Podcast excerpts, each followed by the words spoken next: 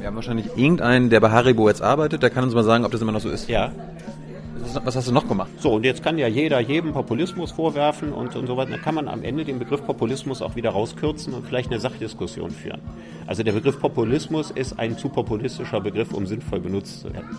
Ich glaube, dass die Merkel-Jahre im Hinblick auf das, was wir gerade besprochen haben, als verdammt verlorene Jahre dastehen werden. So, eine neue Folge Junge Naiv. Wir sitzen in Berlin, in Berlin Mitte. Wer bist du?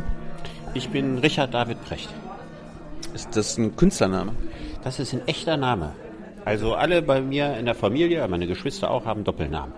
Hört sich irgendwie so wie eine, wie eine Romanfigur an. Das finde ich sehr schmeichelhaft. Bin noch nicht auf die Idee gekommen. Nö. Du, hast du deine Kinder auch mit Doppelnamen besetzt? Äh, ja, mein Sohn hat noch einen zweiten Namen, der wird aber eigentlich nicht benutzt. Also den findet er auch selber nicht so schön. Sind die Haare echt? Die Haare sind auch echt. Und äh, die werden auch nicht in irgendeiner Form besonders gepflegt, die werden nicht mal gekämmt. Das glaubt dir kein Mensch. Das ist aber wirklich absolut wahr. Also sowohl, dass sie echt sind, wie dass sie nicht gefärbt sind, äh, noch irgendwas. Ich mache mir um meine Haare keine Gedanken, außer dass ich sie ungefähr alle zwei Monate mal schneiden lasse. Bei der- einem sehr preisgünstigen, netten Friseur. Hier in Berlin. Nicht in Berlin, in Düsseldorf. Aber dafür- Dafür fliegst du nicht extra nach Düsseldorf. Ich wohne in Düsseldorf. Du bist gar nicht Berliner. Was machst du denn in Berlin gerade? Ähm, ich habe hier relativ viel zu tun, Vorträge, die letzten beiden Tage Vorträge gehabt und heute Abend auch wieder. Auf jeden Fall, es gab, wir haben ja zu, äh, vorher die Zuschauer gefragt, was, was sie von dir wissen wollen. Ein, das eine Thema war Veganertum, können wir am Ende nochmal bereden. Und das andere waren deine Haare. Also die sind anscheinend vernarrt in deine Haare. Ja, ganz erstaunlich. Also Gibst dich auch mit kurzen? Ja, ich habe äh, kurze Haare gehabt, äh, so in 80er, 90er Jahren. Ja. Also ich hatte als Kind diesen klassischen Prinz Eisenherz-Schnitt, den habe ich mir natürlich nicht selber ausgesucht, in 70er Jahren. Ja, so ein bisschen länger, ne? Also so ein Schopf. Ja. Sehr unkleidsame Frisur, muss man sagen. Wurde bei uns zu Hause auch nicht drauf geachtet. Und dann hatte ich so mit 17, 18 lange Haare. Und dann hatte ich eigentlich so eine Art Popperschnitt in den äh, 80er, 90er Jahren. Und dann habe ich mir Mitte der 90er die Haare wieder lang wachsen lassen. Aber die waren noch nicht ganz so lang wie jetzt. Und so lang wie jetzt sind die ja auch schon seit fünf Jahren oder so. Sind die, sind Haare Teil des Brandings? Also ich meine, es gibt ja auch Sascha Lobo, der Ich mache mir da ganz ehrlich keine Gedanken drüber. Also der Grund, warum die Haare aussehen, wie sie aussehen, ist, weil meine Lebensgefährtin das so schön findet. Das heißt, du würdest, hättest kein Problem mit abzumachen. Ich könnte mir vorstellen, die Haare abzuschneiden, ja. Ähm, was machst du? Du hast, du hast nur deinen Namen gesagt. Was machst du eigentlich? Ja, also mein Leben zerfällt weitgehend in zwei Teile beruflich. Also auf der einen Seite mache ich sehr viele Vorträge. Ich bin sehr viel unterwegs, viel auf Bühnen. Und die andere Hälfte besteht in einer ganz stillen, quasi fast Klausur, Mönchsklausurartigen Beschäftigung, nämlich Bücher zu schreiben. Also bist du Vortragsredner und Buchautor, Ja. nicht Philosoph. Naja, das Witzige an dem Begriff Philosoph ist, ist, dass er so herrlich undefiniert ist. Also das, was ich mache, nennt man in Frankreich Philosoph. Aber es gibt äh, viele Hochschulprofessoren, die würden das nicht so nennen. Die würden sich ja nicht mal selber Philosophen nennen. Also in Deutschland ist Philosoph so eine ganz besondere Auszeichnung. Das sind so Platon und Kant Philosophen. Und die allermeisten Philosophieprofessoren würden sich selbst nicht Philosophen nennen. Umgekehrt ist es in Frankreich so, dass eigentlich jeder öffentliche intellektueller Philosoph heißt. Also ich habe Philosophie studiert, ich habe Professur an zwei Universitäten für Philosophie und ich würde sagen, das, was ich mache, ist die Aufgabe eines öffentlichen Intellektuellen oder Philosophen. Warum gibt es da so wenige von? Also von, von den öffentlichen Das Intellektuellen. sicherlich ganz viele gerne machen. Das liegt einzig und allein daran, dass wir in einer Mediengesellschaft leben, in der der Scheinwerfer ganz selten auf irgendeinen Intellektuellen fährt, der dann anschließend so medienkompatibel ist, dass er tatsächlich von vielen Leuten wahrgenommen wird. Also es ist ganz schwer, quasi in diese Öffentlichkeitswelt reinzukommen als Intellektueller. Und es ist natürlich so, dass wir an der Hochschule sehr viele Leute haben, die sehr klug sind, sich aber für diese Rolle nicht eignen, weil sie jetzt keine Rampensäue sind, weil sie in der Öffentlichkeit nicht unterhaltsam genug sind, weil sie nicht prägnant genug reden können oder weil sie sich für aktuelle politische Fragen nicht interessieren. Warum bist du eine Rappensau? Auch ich glaube, das liegt da ein bisschen im Blut. Ich würde sagen, ich habe vier Geschwister. Die Aufmerksamkeit, die uns als Kindern zuteil wurde, ist im Vergleich zu dem, was Kinder heute abkriegen, unglaublich wenig pro Nase gewesen. Das heißt, man musste sich äh, seine Rolle auch erkämpfen. Also es war bei uns zu Hause jetzt nicht besonders kuschelig, sondern eigentlich so ein bisschen Kampf aller gegen alle. Und dieser Krieg wurde aber nicht mit Fäusten ausgetragen, sondern mit Worten. Und dass man sich versucht, mit Worten durchzusetzen, das ist wirklich ein wichtiger Teil meiner Sozialisation. Wolltest du nach der Schule das werden, was du jetzt bist? Ich wollte nach der Schule entweder Schauspieler oder Schriftsteller werden. Also insofern hängt ist ja beides Dinge, die man in gewisser Weise ne, heute mache. Das stimmt. Aber als ich angefangen habe zu studieren, konnte ich mir überhaupt nichts anderes mehr vorstellen, als ordentlicher Universitätsprofessor zu werden. Also ich war von meinem, ich fand viele meiner Professoren langweilig, aber von der Vorstellung, dass man sein ganzes Leben mit Philosophie zubringen könnte, ne, sich nur mit geistigen Dingen beschäftigen und diese ganze Welt erforschen und so weiter, fand ich großartig. Ich wollte gar nichts anderes werden und habe dann auch während meines ganzen Studiums nichts anderes gemacht, also außer die Jobs, um mir mein Studium zu finanzieren. Was für Jobs hast du gemacht? Ach, das fing an, ich habe in der Gummibärchenfabrik äh, gearbeitet, bei Haribo. Ja, da war man mit Puderzucker verklebt bis auf die Unterhose. Dann habe ich, also da musste mit Kopf über, musste man in so, also soll ich das mal erzählen, wie man bei Haribo das damals hergestellt, wie unhygienisch das war? Ja, das muss ich vorstellen wie so Betonmischer auf dem Bau, aber in groß. Also doppelt oder dreimal so groß, ja. Das waren so Turbinen, die drehten sich im Kreise und da war Zucker drin. Und auf diesen Zucker wurde dann Sirup gemacht, so roter Sirup, so Farbstoff und man selber ging mit dem Arm beugte sich vorne kopfüber in diesen Betonmischer und mit dem Arm verteilte man diesen Sirup unter den Zucker. Das geht nicht, wenn du das gleiche versuchst, sozusagen mit dem Stab zu machen. Geht das nicht, weil der Hebel, die Hebelwirkung sorgt dafür, dass du das nicht hinkriegst. Also musst du dich mit dem Oberkörper reinbeugen und musst das quasi hier mit dem Ellbogen machen.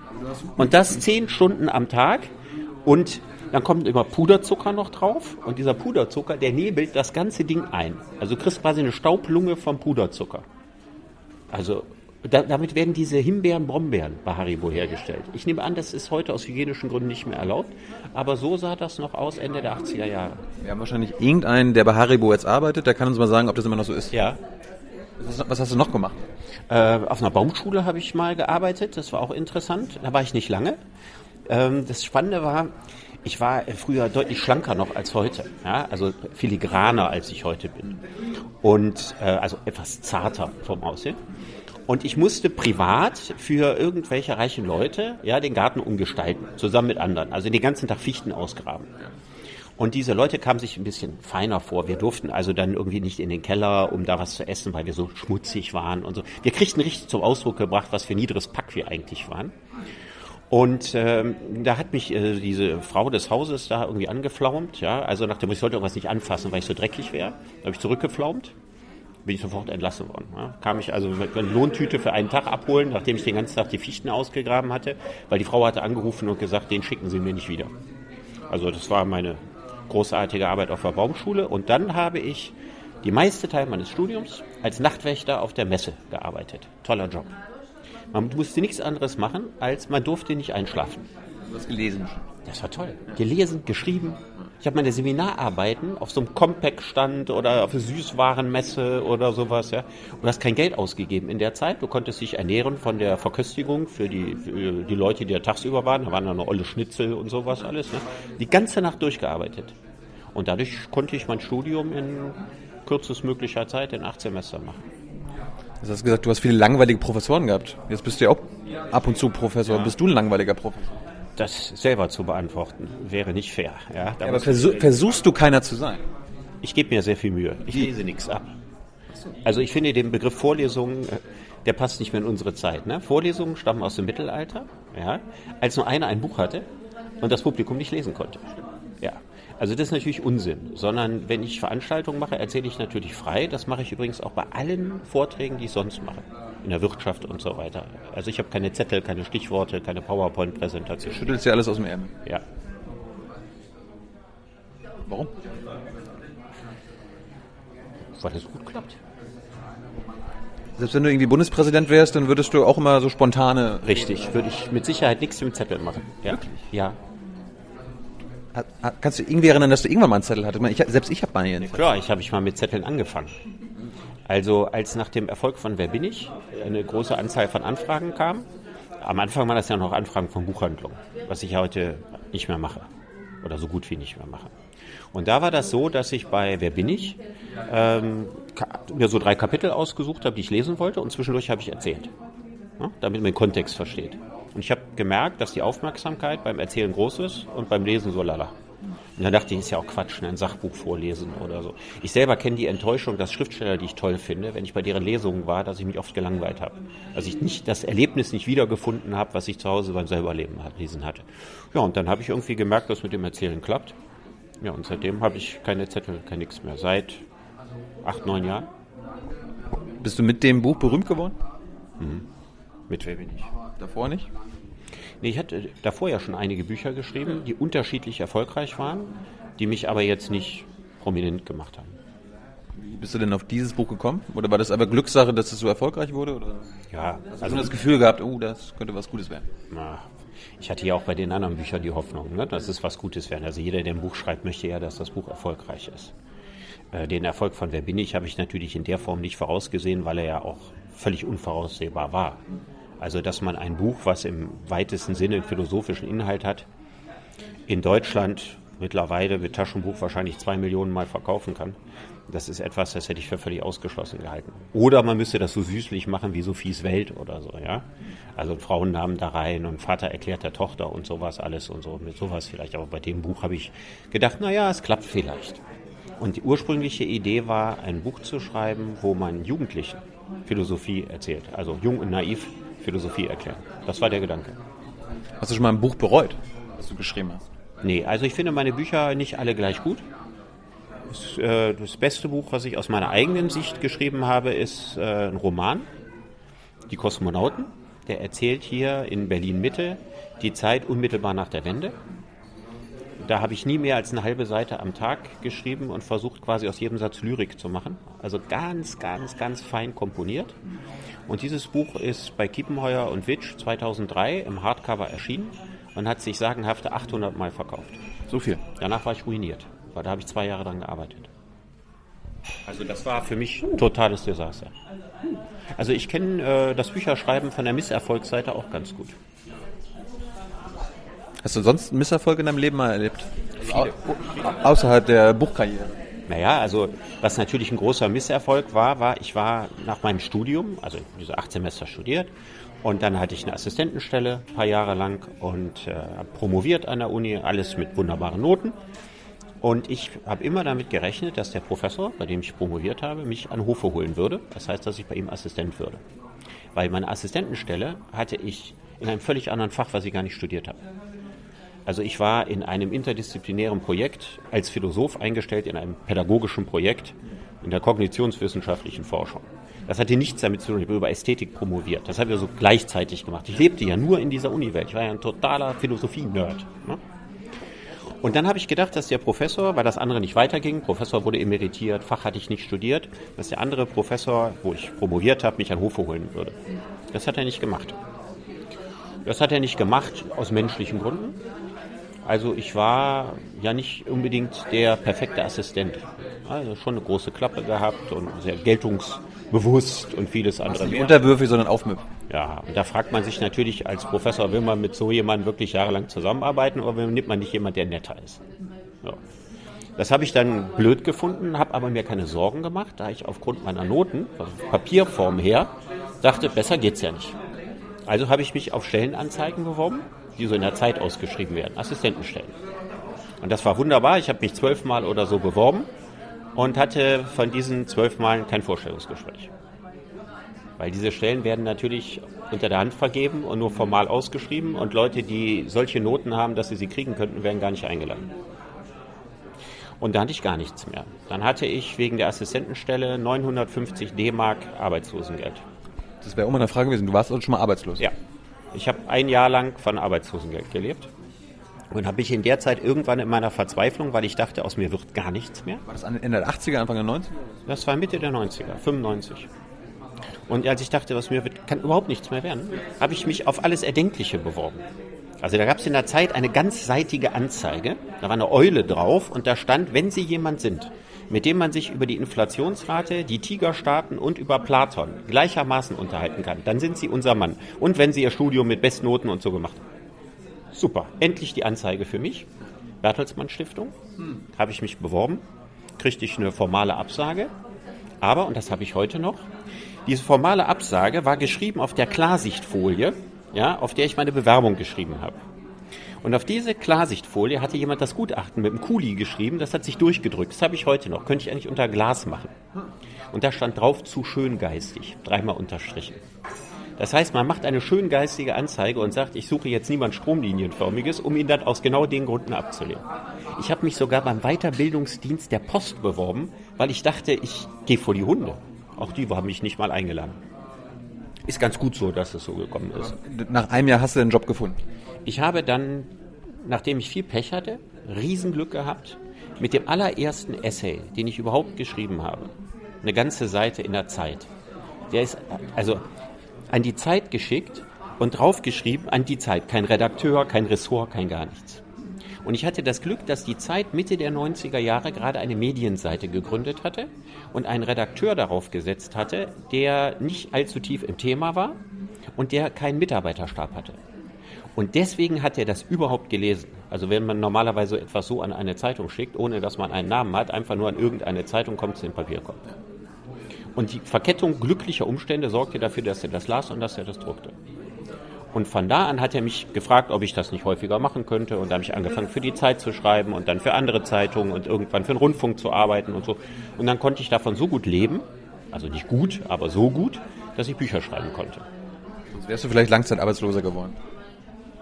Und sonst wäre ich einer von diesen Typen, die auf meiner Facebook-Seite mich mit Hass übergießen, ja, weil ihr Lebensweg leider nicht so geklappt hat. Spielt Glück heutzutage noch mehr eine Rolle im, im, im, im Karriereweg oder ist das, haben wir das minimiert gesellschaftlich? Nee, also das mit dem Glück ist, ich habe zweimal in meinem Leben riesig Glück gehabt. Aber ich habe auch vorher an ewig nach Öl gebohrt, ohne dass es geklappt hat. Das eine Mal war mit dem Zeittyp? Das erste Mal war das, dass äh, Rainer Frenkel, so hieß der, äh, damals diesen Artikel in der Zeit gedruckt hat. Und das zweite war, war als Elke Heidenreich in ihrer Sendung lesen. Wer bin ich und wenn ja, wie viele in die Kamera gehalten hat und gesagt hat, wenn Sie das lesen, werden Sie glücklich. Das war ein Moment, es war noch sehr lustig, weil ich äh, über einen sehr alten Fernseher verfügte mit einem schlechten Anschluss und ich konnte das nicht richtig sehen. Das Bild war so in lauter Streifen unterteilt. Ja, es gab so eine Art Empfangsstörung und meinem alten Fernseher, so dass ich das eigentlich eher gehört als gesehen habe. Ich konnte das Bild gar nicht richtig erkennen. Und dann fiel auch noch kurzzeitig der Ton aus und so. Ich habe das also kaum noch mitgekriegt, aber ich kriegte eine Gänsehaut, weil mir in dem Moment klar wurde, das ist ein Wendepunkt in meinem Leben. Und das war's auch. Und ich werde ihr ewig dankbar sein. Wenn du sagst, du warst ein Philosophie-Nerd, hast, ja. du, hast du dann auch Superhelden in der Philosophie? Ach, naja, da tue ich mich ein bisschen schwer mit den Superhelden. Ja, also so, so rundum Helden eigentlich nicht. Wenn man sich sehr einfach macht, würde man sagen Epikur. Ja, das ist ein rundum Positivphilosoph, dann wissen wir über sein Leben auch nicht so viel. Aber äh, ein, ein Epikureer ist ja nicht das, was Epikur mal gemeint hat. Also er ist ja quasi in sein ein naturwissenschaftliches Weltbild und gleichzeitig ein lebensbejahend zugewandtes Bild vom Menschen, wo es darum geht, das Kleine zu genießen und nicht mit falschen Ambitionen die falschen großen Dinge anzustreben. Und das ist natürlich quasi eine zeitlose Wahrheit in vielerlei Hinsicht. Und dann gibt es andere Philosophen, ich habe einige Sympathien mit dem jungen David Hume. Nicht mehr so mit dem alten, der sehr angepasst war, ja, und äh, politischen Philosophie schon mal gar nicht. Aber äh, der junge Hume mit seiner Kritik an der Willensfreiheit, mit seiner Theorie der Empfindungen, dem kann ich auch viel abgewinnen. Das gleiche gilt für John Stuart Mill, wäre ebenfalls ein positiver Philosoph und ganz besonders natürlich der junge Marx. Mhm. Gibt es ähm, Bösewichte? Also wenn es Superhelden gibt, hast du auch Philosophen, die total bekannt sind, die du überhaupt nicht magst. So. Ja, also die, man muss ganz ehrlich sagen, auf der menschlichen Ebene ist die Philosophie voller Unsympathen. Ne? Da gibt es wahrscheinlich auch nicht so viele Sympathen. Also sehr, sehr viele Hysteriker. Also Jean-Jacques Rousseau wäre das Beispiel oder Voltaire Ja, zwei widerliche Gesellen vor dem Herrn, aber das wussten auch alle Zeitgenossen. Also, also Voltaire erinnert mich immer an Fritz J. Radatz, den ich bei der Zeit damals erlebt habe. Also eitel bis ins Mark, ja, und gehässig und zu den Leuten freundlich und nur schlecht über sie geredet und so weiter. Also geldgierig bis zum geht nicht mehr, ja. Diese widerliche Pseudo-Freundschaft, die er zu Friedrich dem Großen gehabt hat, ja, der ihn voll durchschaut hat, der viel klüger war als Voltaire. Und Rousseau war eine menschliche Katastrophe. Alle Kinder ins Findelhaus gebracht, ja, aber in Tränen ausgebrochen, wenn es seinem Hund nicht gut ging und so. Das war eine totale Katastrophe. Also es gibt viele negative. Und ich finde auch, anders als viele andere Leute, Nietzsche zutiefst unsympathisch. Als Menschen? Ja. Ja, und ich finde auch seine Philosophie, der Reiz der Philosophie Nietzsches besteht in diesem großmäulig anarchischen Impuls in einem sehr guten Stil. Ja, also die Wervel, die er dahinter hat und so weiter. Aber das, was er dann selber anzubieten hatte, dieser ganze Wagner-Kitsch und Übermenschenkult und was weiß ich, das ist zutiefst unsympathisch. Wenn man sich diesen kleinen gedrungenen Mann mit dem Schnäuzer ansieht, der, der von, von, vom Edelmenschen geträumt hat und vom Übermenschen und sowas alles. Also sehr unsympathische Figur. Aber hat er recht gehabt damit, dass Gott tot ist? Ja, aber das ist ja nicht seine Erkenntnis gewesen, sondern er hatte das aufgegriffen, was er quasi er und alle anderen Materialisten der damaligen Zeit aus Darwin rausgelesen haben. Also seine Gott ist tot-Theorie fällt in den Kontext des Aufblühens der materialistischen Philosophie. Ich meine jetzt nicht den dialektischen Materialismus von Marx, sondern ich meine das, was Ludwig Büchner und Jakob Moleschott und äh, Karl Vogt und so weiter, das waren sehr populäre Philosophen der damaligen Zeit. Die haben alle dasselbe gesagt. Also die haben, es gibt so schöne Formulierungen wie ohne Phosphor kein Gedanke. Also alles ist Chemie, alles ist Ernährung, alles ist Stoff, Kraft und Stoff, das Hauptwerk von Büchner. Ja. Und davon ausgehend kommt diese These, Gott ist tot. Er hat das markiger ausgedrückt als die anderen, ja, aber es ist nicht von ihm. Ähm, wie bildest du dir zu einem politischen Thema eine Meinung? Hm, also da gibt es natürlich die üblichen Informationsquellen, aber meistens ist es ja bei politischen Themen immer so, dass man die Meinung schon vorher hat. Ja? Also man weicht ja sehr selten grundlegend von den Meinungen, die man vorher hat, ab. Das gilt für jeden. Also völlig egal, wie intellektuell man ist. Im Grunde genommen hat man zu den meisten Dingen ja schon, also neue, es gibt ja keine neuen Themen, sondern alle Themen sind ja Folgen von Dingen, über die man vorher schon mal nachgedacht hat. Und deswegen wechselt man seine Positionen ja auch vergleichsweise selten. Wann hast du das letzte Mal gemacht? Also du fragst ja inhaltlich. Ne? Also ist jetzt nicht so eine Frage, dass ich nie geglaubt hätte, Trump wird Präsident und dann wird er das. Das ist ja eine Spekulation, sondern wo ich sozusagen meine Ansicht, meine moralische Bewertung verändert hat. Da muss ich ein bisschen nachdenken. Ich habe gehört, bei dir in der Sendung wird zu wenig nachgedacht, darum gebe ich dir jetzt Zeit. Ehrlich? Wer sagt denn das? Habe ich gelesen. Ja, in der ersten Kritik äh, der Sendung mit äh, Gerald Hüther hat das jemand geschrieben.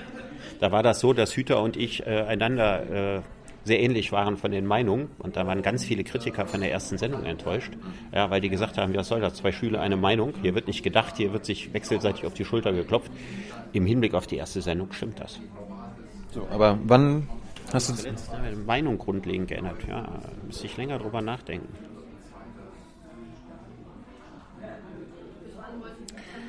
Oder warst du früher vielleicht konservativ? Und, äh, das hat sich eigentlich nicht geändert, aber natürlich hat sich die Vorstellung von dem, was ist rechts und was ist links, natürlich auch sehr geändert. Wir leben heute in einer Gesellschaft, die man nach dem klassischen Rechts-Links-Schema sehr viel schwerer einteilen kann, als das in früheren Zeiten der Fall war. Also ich finde die, das ist zum Teil irreführend, die Schablonisierung von rechts und links. Okay. Ja. Also früher war das ganz einfach. Wenn man für die Kleinen war, war man links. Ja, und wenn man fürs Establishment war, dann war man rechts. So, und diese Frontstellung gibt es in der Gesellschaft nicht mehr. Es gibt eigentlich keine Partei, die in diesem Sinne mehr rechts wäre. Es gibt ja auch keine konservative Partei mehr. Also vielleicht die AfD, aber auch darüber kann man streiten. Die CDU hat noch ein paar konservative Wähler ja, und verliert mit Bosbach ihren letzten Konservativen und hat sehr lange, früher gab es ja eine Allianz zwischen liberal und konservativ. Die CDU war wirtschaftsliberal und weltanschaulich konservativ. Und das war was, was sehr lange funktioniert hat und von der Adenauer Zeit an, Ludwig Erhard und so weiter, funktioniert hat bis Kohl. Heute, wenn man wirtschaftsliberal ist im Zeitalter der Globalisierung, kann man nicht konservativ sein.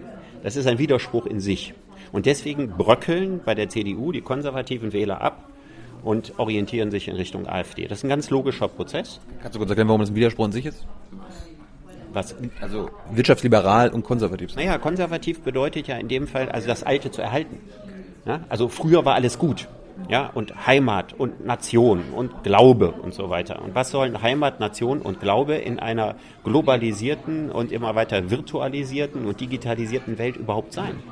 Und das ist natürlich das Problem. Also viele Leute verlieren ihre Seelenheimat, ja, driften dann weiter nach rechts, weil die AfD in vielen Punkten die Positionen vertritt, die die CDU jahrzehntelang vertreten hat und eben seit 20 Jahren nicht mehr vertritt, ja, im Zuge der Globalisierung sozusagen verloren hat. Nur ist natürlich im 21. Jahrhundert kann man keine konservative Politik machen. Das ist ausgeschlossen. Ich weiß gar nicht, wie das gehen soll. Was soll man machen? Soll man sagen, Frauen sollen nicht mehr arbeiten oder ich will keine Dönerbuden mehr oder was ist konservativ? Ist das, ist das konservativ? Also das wäre ja, ich, will keine Dönerbuden mehr, das, das wäre dann so rechtsextrem, ja, frauenfeindlich. Ja, wenn ich jetzt sage, in der Adenauer Zeit gab es keine Dönerbuden, oder? Und in der Adenauer Zeit haben auch sehr wenige Frauen gearbeitet. Hm? Und da gab es noch so die richtig klassische Familie und so weiter. Also wenn ich sage, da war alles besser, dann müsste ich ja versuchen, in diese Richtung wieder zurückzugehen, oder? Also so Rama-Reklame, so rote Bäckchen und Kinder und möglich alle blond und alle sitzen an einer karierten Tischdecke und Mutti hat äh, lecker Essen gekocht und so. Also das ist ja etwas, was nicht mehr geht. Das gibt es nicht mehr. Das kommt auch nicht wieder. Das kann man betrauern. Also es gibt ja vielleicht auch selbst bei mir Dinge, wo ich sagen würde, ach, es gab viele Sachen, die fand ich früher schön, dass man in der Familie geredet hat und nicht jeder mit seinem Smartphone irgendwo in einer anderen Welt unterwegs war, fand ich auch schöner früher. Nur, ich könnte keine Politik machen, die das jetzt mal ebenso einfordert. Ja, das wäre völlig weltfremd. Ich könnte nur sagen, okay, dieser Wert droht verloren zu gehen, wie kann man das ausgleichen? Aber es gibt in der Geschichte der Menschheit kein freiwilliges Zurück. Hat es noch nie gegeben. Funktioniert nicht. Das heißt, wenn, wenn Parteien sagen, hier, wir müssen aus dem Euro zurück oder wir müssen EU, äh, die EU, Europa zurückschrauben, ja. dann sagst du, es geht nicht. Ja, es stimmt, es geht nicht.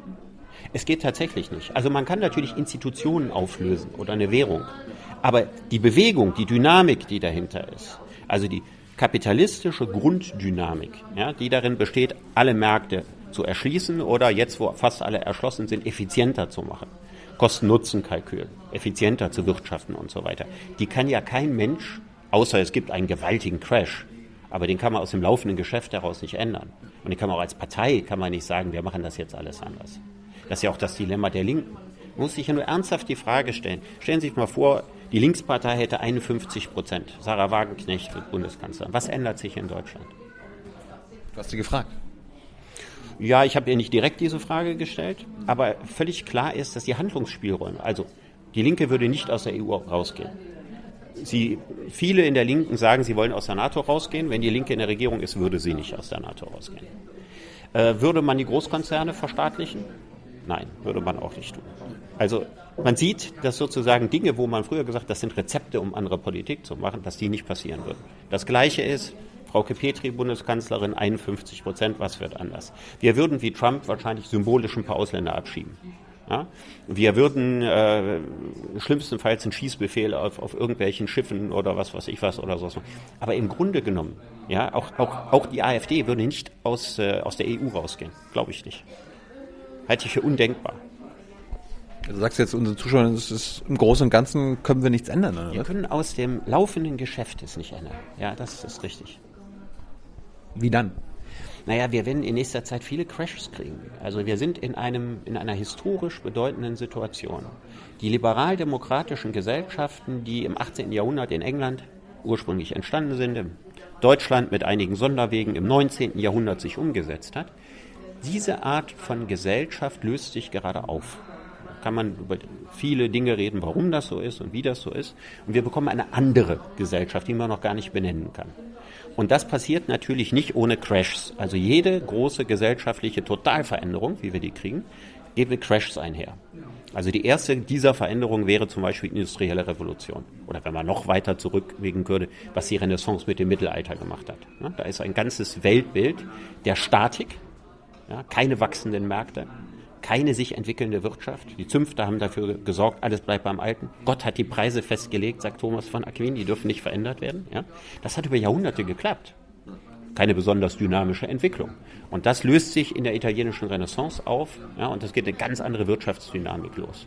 Mit bei uns den Fuggern und den Welsern und plötzlich sind die Machthaber von früher, die Kirche, der Papst, die Kaiser, plötzlich alle bei Bürgerlichen verschuldet, über beide Ohren.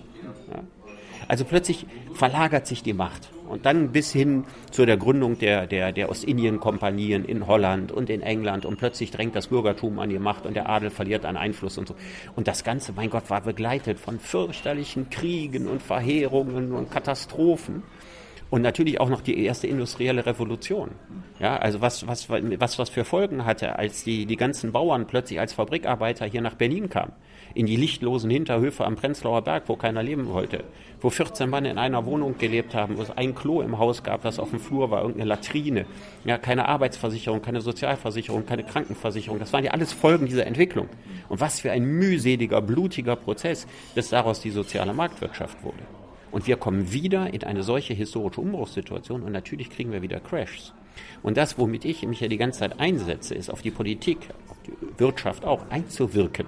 Zumindest einen Teil dieser Entwicklungen zu antizipieren, ja, um zu schlimme Crashs zu verhindern. Damit es nicht blutig wird. Ja, damit wir keine bürgerkriegsähnlichen Zustände kriegen. Ist das eine Möglichkeit? Ja, es ist eine. Wirklich? Ja. Also, es gibt ja sehr, sehr viele Studien. In, in Europa heute. In Deutschland, ja. In Deutschland? Ja. Du hältst einen Bürgerkrieg in Deutschland für möglich? Ja. Wieder? Ja, nicht, nicht nächstes Jahr. Ja, ja, klar. Ja, wir reden jetzt davon, dass im Zuge der Digitalisierung, jetzt geht es nicht um eine Privatmeinung, es geht um all die Studien, die man da macht. Oxford-Studie über die Zukunft der Arbeit zum Beispiel. Wir davon ausgehen müssen, dass vielleicht etwa in 20 Jahren die Hälfte der Bevölkerung in Deutschland keinen Job mehr hat. So, und das ist keine Spinnerei, das ist realistisch. Man kann die ganzen Sektoren aufzählen, hochrechnen. Klar, genauen Zahlen weiß man nicht. Ja, ist 20 Jahre die richtige Zahl, ist es genau die Hälfte, darüber will ich mich nicht streiten. Aber das ist die Tendenz, in die es geht. Wenn wir aber und an der Arbeitsgesellschaft, wie wir sie bisher haben, an sozialen Sicherungssystemen, die an den Faktor Arbeit gekoppelt sind, festhalten, dann bedeutet das, dass die Hälfte der Leute hier quasi auf Harzniveau runtersinken würden, die vorher mal Mittelschicht waren. Also, es ist immer so, wenn man den Ärmsten der Armen was wegnimmt, die können sich nicht wehren. Aber wenn man die Mittelschicht entmachtet, die wehrt sich. Und die wehrt sich in, jetzt schon, wo noch gar nichts passiert ist, indem sie AfD oder Trump wählt und so weiter oder früher mal Hitler gewählt hat in solchen Situationen. Und Hitler wurde gewählt bei 6 Millionen Arbeitslosen und nicht bei zukünftigen 20, 25 Millionen Arbeitslosen.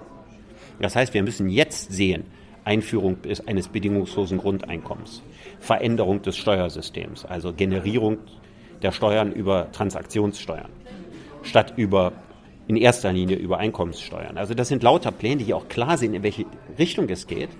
Aber wenn ich darüber mit verantwortlichen Politikern rede, ja, dann denken die sich, da bin ich sowieso nicht mehr im Amt. Ja, die müssen, die, die sagen auch, wenn ich das jetzt sage, dann werde ich nicht gewählt, dann mache ich den Menschen Angst. Aber tatsächlich ist es so, dass die Menschen, die meisten, diese Angst ja schon längst alle haben. Die wird nicht abgeholt, diese Angst. Das ist eine Unruhe, die schmort im Saft. Und dann denkt man immer, das ist ja ein natürlicher Reflex, wir müssen wieder zurück. Also die Gemengelage, die im Augenblick diese große Verunsicherung, die Zerrissenheit ausmacht, ist vollständig berechtigt. Nur woran es fehlt, ist eine positive Utopie. Ja? Die Leute fällt nichts anderes ein als äh, wieder nach Hause fahren, ne? wieder zurück. Weil die Politik einen Fehler macht ist auch klar, warum die den macht, aber einen Fehler macht. Wo ist das Bild, das irgendjemand malt? Egal ob AfD, ob Linkspartei, ob CDU, ob Grüne, ob SPD, zu sagen, also angesichts dieser Entwicklung der digitalen Gesellschaft in 10 oder 20 Jahren soll Deutschland so aussehen. Also jenseits von so blöden Floskeln wie jedem soll es gut gehen oder so, ja, sondern ganz, ganz konkret. Wie soll die Arbeitswelt in 10 oder 20 Jahren aussehen? Wie sollen all die Menschen, für die es im klassischen Sinne keinen angestellten Job mehr gibt, keine 9-to-5-Jobs, was sollen die machen? Wie soll unser Bildungssystem aussehen, damit diese Leute nicht nur genug Geld in der Tasche haben, sondern genug Pläne für den Tag? Ja, wenn das Wichtigste überhaupt ist, dass man seinem Leben Sinn und Freude abgewinnen kann. Und zwar ungeachtet der Frage, ob man nun für Lohn arbeitet oder nicht. Diese Dimension fehlt der Politik vollständig. Warum? Weil wir, äh, das hängt mit der Entwicklung der Mediendemokratie zusammen, einen absoluten Siegeszug haben der Taktik über die Strategie. Ja, also Taktik ist, wenn ich gucke, was ist situativ am besten. Und Strategie ist, mir ein Ziel auszusuchen und sagen, in welchen zehn Schritten komme ich dahin. Und strategische Politik gibt es in Deutschland seit mehr als 20 Jahren gar nicht mehr. Von niemandem? Nee.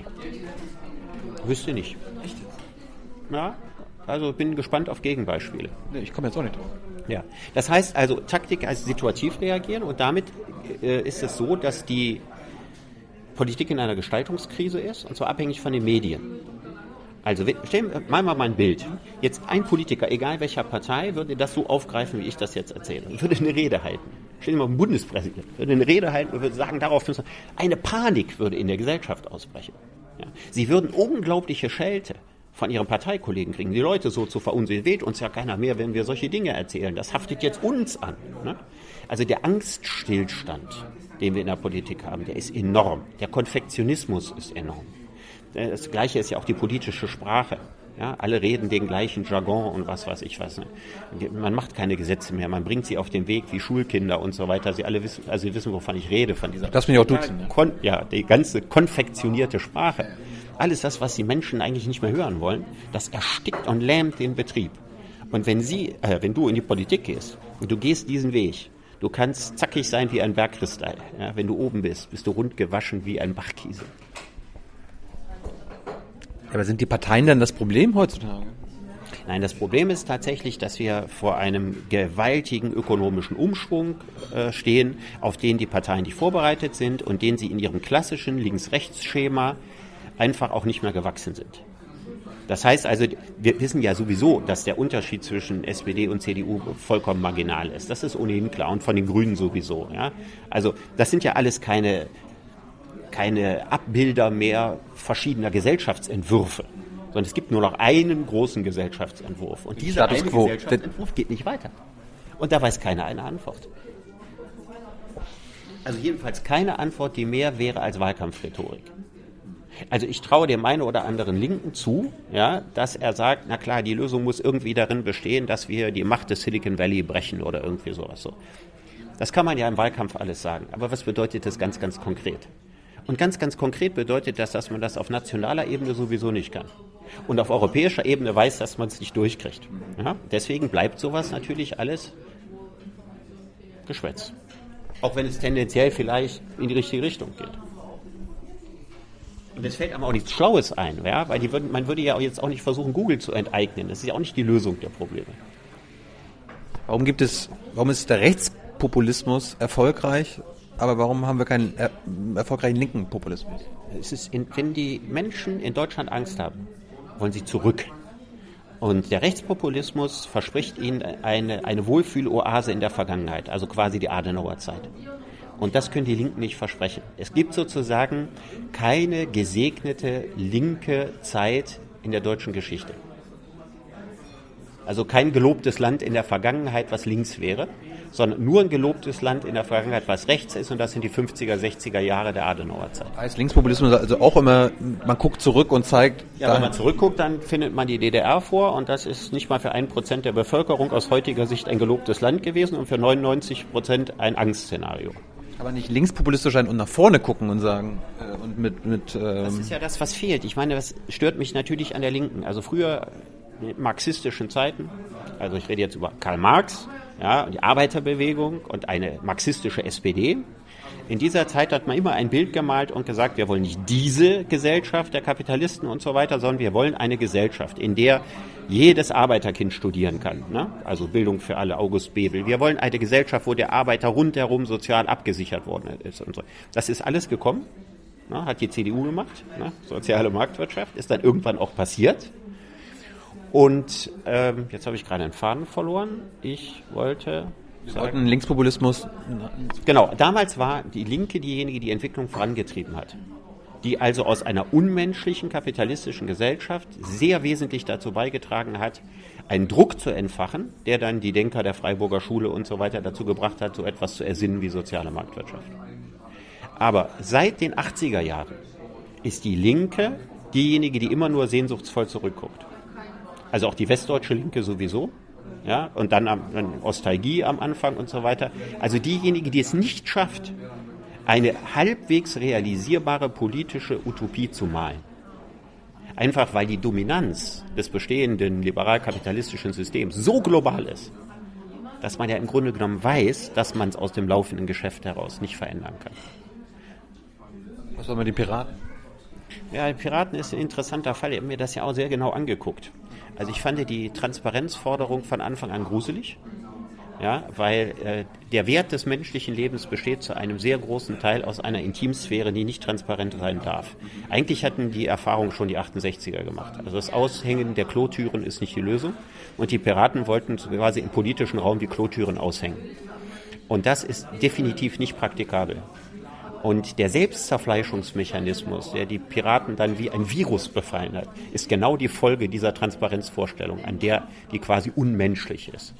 Das Zweite ist, die eigentliche Niederlage der Piraten kommt dadurch, dass die Piraten lustigerweise gedacht haben, das Internet gehört ihnen. Also, thematisch. Naja, dass, dass sie sind sozusagen die Herren der neuen Technik. Ja, und dann musste man sehen, die Herren der neuen Technik ist die NSA.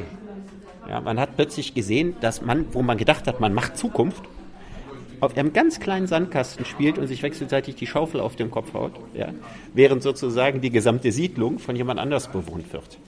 Also man musste lernen, nein, den Piraten gehört eben die Technik nicht und es gehört ihnen auch nicht das Internet. So wie die Internetpioniere, ich denke an David Gelernter, ich denke an Jaron Lanier, ja, gedacht haben, Hiermit haben wir jetzt etwas, was uns gehört, was wir kreativ nutzen können. Etwas, was jedem eine Stimme, eine Chance gibt, was die Demokratie fördert.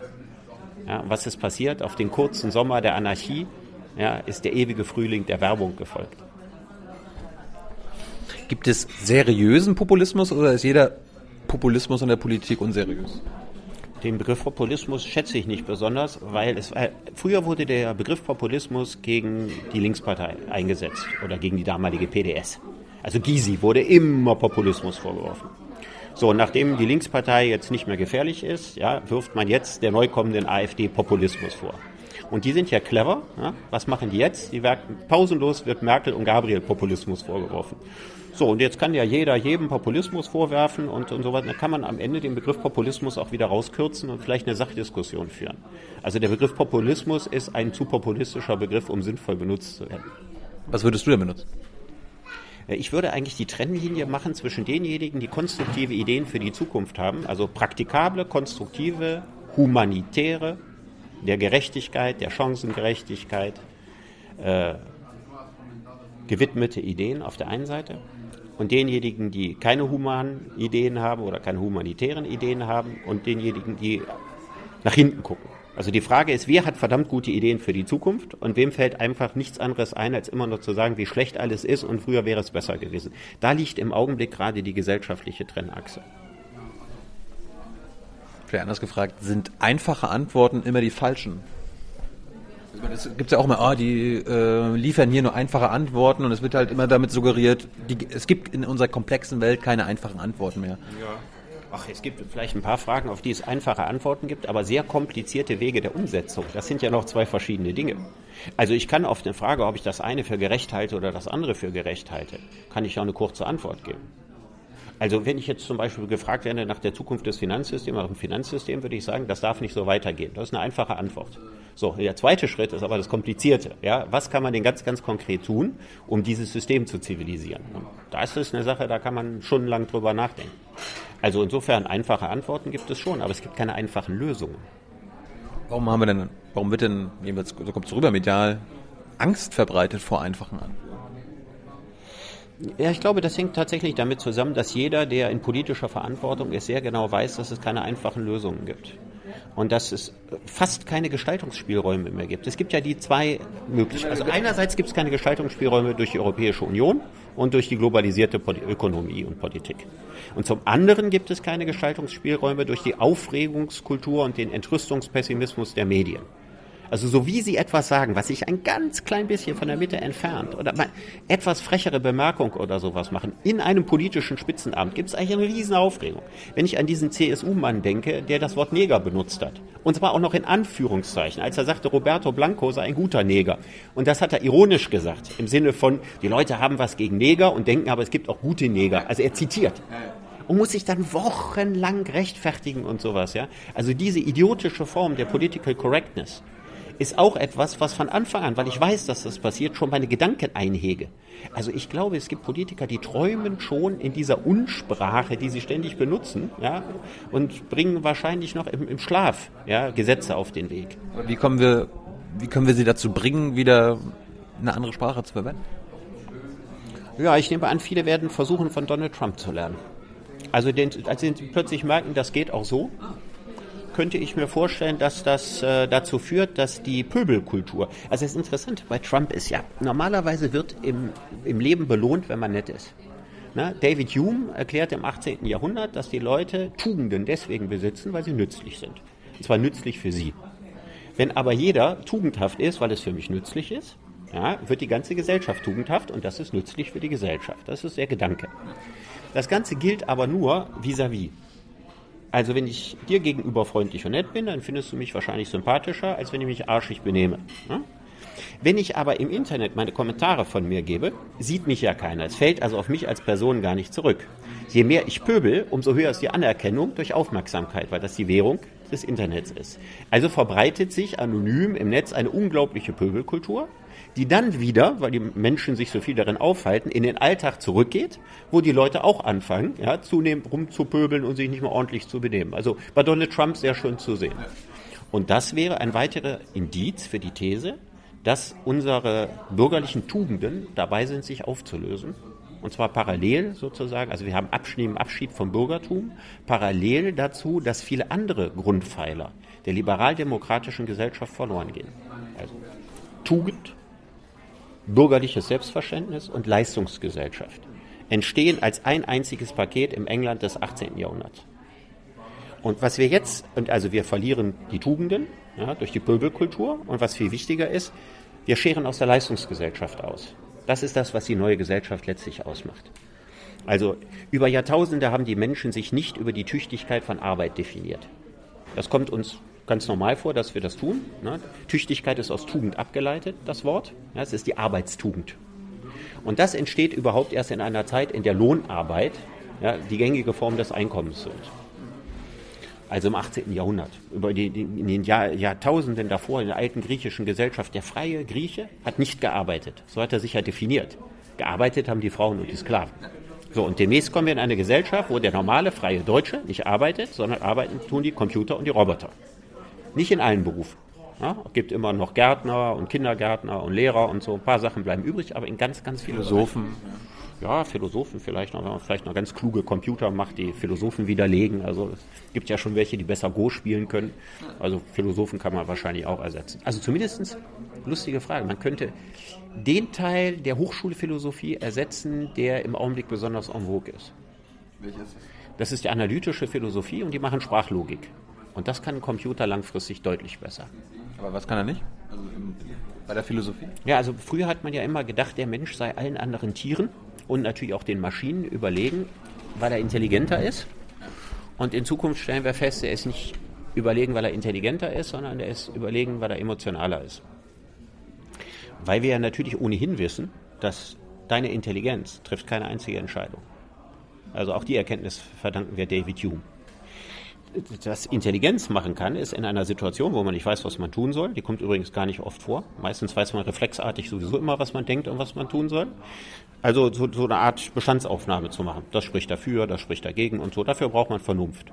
Aber die Entscheidung, wofür ich mich dann entscheide, was mich überzeugt, ist eine emotionale Entscheidung. Und das ist sozusagen das große Surplus, was wir haben. Also wir können rational analysieren, das werden in Zukunft mehr und mehr Maschinen machen. Aber als Entscheidungsträger in nicht rationalen Kontexten, also in Kontexten, wo es jetzt nicht darum geht, die Finanzen zu vermehren, sondern zu überlegen, was könnte unter Gerechtigkeitsaspekten besonders gut sein. Gerechtigkeit kann man nicht ausrechnen. Das ist sehr schön. Es gibt im Kinderbuch bei den Mumins von, von Tove Jansson jemand, da wünscht sich ein so ein Trollwesen, wünscht sich eine Rechenmaschine, damit sie immer weiß, was gerecht und was ungerecht ist. Und die werden wir auch in den nächsten 100 Jahren nicht erfinden. Also die Emotionalität macht den Menschen überlegen. Wenn du sagst, ähm, das Bürgerliche schafft sich ab oder äh, Ich will nicht sagen, ich Leistungs, die Leistungsgesellschaft. die Tugenden. Wir verlieren, sorry, wir verlieren, wir, Wir, wir, verlieren Tugenden, die bürgerlichen Tugenden. Aber- und aber wir verlieren die Leistungsgesellschaft, weil wenn für die meisten Leute ja keine Arbeit mehr da ist, macht der Leistungsbegriff ja keinen Sinn mehr. Und wir leben ja ohnehin in keiner Leistungsgesellschaft. Also, äh, wenn es dir gelingt, in diesem Leben zwei Mietshäuser äh, zu erwerben, ja, wo 20 Leute drin wohnen, dann braucht dein Sohn oder deine Tochter nicht arbeiten. Wo ist da Leistungsgesellschaft? Ja, durchs Vererben, wenn Billionen in Deutschland vererbt, wird ja die Leistungsgesellschaft ohnehin außer Kraft gesetzt. Leistungsgesellschaften sind immer nur junge Gesellschaften. Und Demokratien, die altern, werden Privilegiengesellschaften. so wie wir. Wir sind äh, längst in einer Privilegiengesellschaft angekommen. Ich meine, wir haben nächstes Jahr, wenn Bundestagswahl ist, ist die Hälfte der Wähler über 50. Also Menschen wie du. Ja? Ist das, Soll ich das jetzt schlimm? Nein, nein, nein. Aber es ist ja, ich meine, wir sind Ende 20, Anfang 30. Das heißt, ihr habt, ihr, ihr, ihr 50 Leute, Bürger, ihr schafft euch gerade Privilegien, um was, um uns irgendwie fernzuhalten oder? Das hat ja mit dem Alter nichts zu tun. Also wenn jetzt ein äh, 25-Jähriger von seinen Eltern 500 Millionen äh, erbt, also ist keine Altersfrage. Nee. Also, dass die sozialen Sicherungssysteme in Zukunft nicht mehr so gut funktionieren werden, hängt ja einzig und allein damit zusammen, dass sie über Arbeit finanziert werden. Man könnte sie ja anders finanzieren, über Finanzsteuern zum Beispiel. Ja? Also gibt es ja andere Möglichkeiten für. Also ich glaube, dass die Zukunft der gesetzlichen Rentenversicherung, wenn man rechtzeitig das Pferd umsattelt, gesichert ist. Was nicht gesichert ist, sind die privaten Rentenversicherungen. Also, ich meine, ich gehöre der Generation an, der man flächendeckend gesagt hat, die gesetzliche Rente reicht nicht, schließt eine private Rentenversicherung ab. So. Ist der Rente. Ja, genau, Rürup und Riester und sowas. Hast du gemacht? Ne? Ich habe das auch mal gemacht und dann relativ schnell wieder gekündigt, weil mir klar wurde, diese privaten Rentenanbieter zahlen im Augenblick an ganz wenige Leute aus. Wer hat sowas denn früher schon abgeschlossen? In der Generation meiner Eltern kaum jemand. Zahnarzt vielleicht oder so, aber eigentlich hat das keiner gemacht. Jetzt kriegen die nur Einnahmen, müssen aber nicht auszahlen. Haben aber gar nicht viel Geld, ja, weil sie können das nicht verzinsen wegen der Niedrigzinspolitik und Aktien und so weiter. Klappt alles im Augenblick nicht. Wir dürfen ja nur so sichere Sachen machen und so. So, und wenn ich in 15 Jahren oder in 13 Jahren zur Auszahlung will, mit Millionen anderen, werden die das nicht auszahlen können. Also es kann natürlich sein, dass ein Versicherungskonzern riesengroß ist und über wahnsinnig viel Immobilien verfügt und so, also, ja, und überall seine Hände drin hat, der kann das vielleicht noch. Aber ich glaube, so der ganz normale Rentenversicherer, der wird vorher zerschnitten. So macht man das, so wie bei RWE und E.ON im Augenblick. Man löst das in Tranchen auf und Teile der Firma werden outgesourced, ja, werden verkauft kriegen neuen Namen, kriegen eine neue Gesellschaftsform. Dann, wie gesagt, werden die verkauft an einen amerikanischen Pensionsfonds, der verkauft das an die chinesische Staatsbank, die verkaufen das an irgendeine saudi-arabische Firma. Und da kannst du dann versuchen, später ja, dein Geld einzuklagen. Auch das ist ein, ein Riesendilemma, was auf die Gesellschaft zukommt. Wie unzufrieden werden die Leute sein, wenn die gedacht haben, ich bin abgesichert durch eine private Rentenversicherung und ganz viele keine kriegen werden. Das Risiko besteht jedenfalls. Informiert euch. Uns Zuschauer. Äh, aber wenn du sagst, wir verlieren diese bürgerlichen Tugenden, entstehen vielleicht auch neue. Glaube ich ja. Also ich glaube, ich glaube ja nicht, dass wir in einem moralischen Niedergang begriffen sind. Ich bin da gar nicht so pessimistisch, sondern es verändert sich sehr stark. Ich meine, es hat sich die ganze Zeit verändert. Ja, wir duzen uns in diesem Interview. Hätten wir das gleiche Interview in den 60ern gemacht, hätten wir uns gesiezt. Ja, da hat man sich an der Uni gesiezt. Also, das verändert sich. Wahrscheinlich sogar im Bett zu Hause. Ja, und, und ich würde, also auch aus der damaligen Perspektive gesehen, würde ich sagen, das ist keine Frisur und das ist auch kein Bart und so läuft man nicht rum. Also das Du- hat sich ja sowieso schon verändert. Und das nur zurückgeben. Sich, ja, klar. Und, und das verändert sich natürlich noch immer weiter und immer weiter. Und was sehr interessant ist, ist, dass ja jetzt eine Generation äh, heranreift, die ein unglaubliches Ausmaß an Liebe und Aufmerksamkeit bekommen hat. Und Das wird die Gesellschaft natürlich rasant verändern. Also die Leute werden tendenziell immer friedlicher. Also das Alltagsklima auf den Straßen ist heute sehr viel friedlicher. Ich kann das beurteilen, weil ich noch weiß, wie das in den 80er oder 90er Jahren war. Also die damals sogenannten Assis waren sehr, sehr viel mehr als heute.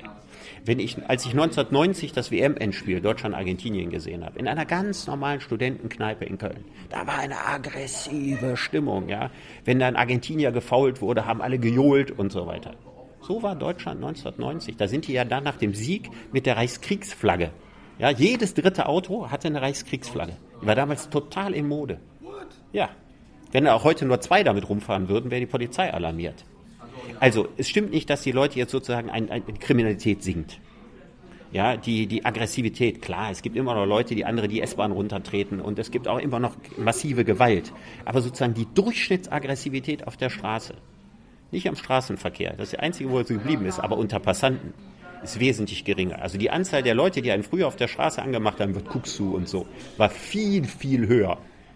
Das meine ich vollkommen ernst. Woran liegt das? Wenn ich mir hier in Mitte die ganzen Wollmützenjungs angucke, ja, die sind alle so lieb und so friedlich und so, ja.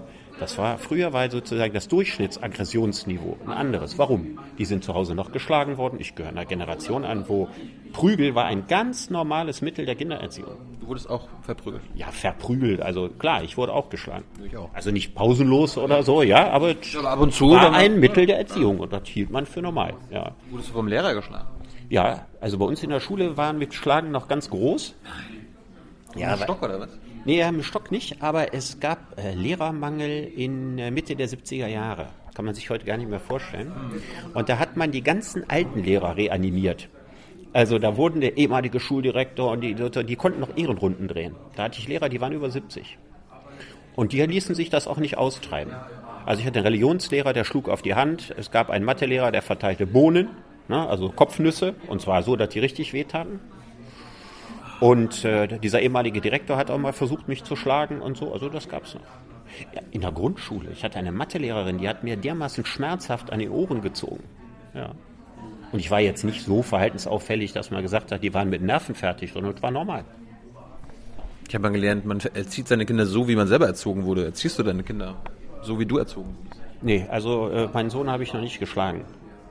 Aber es ist natürlich eine interessante Zeit, wenn man sich heute vorstellt, dass die Gewalt in der Schule früher noch vom Lehrer ausging.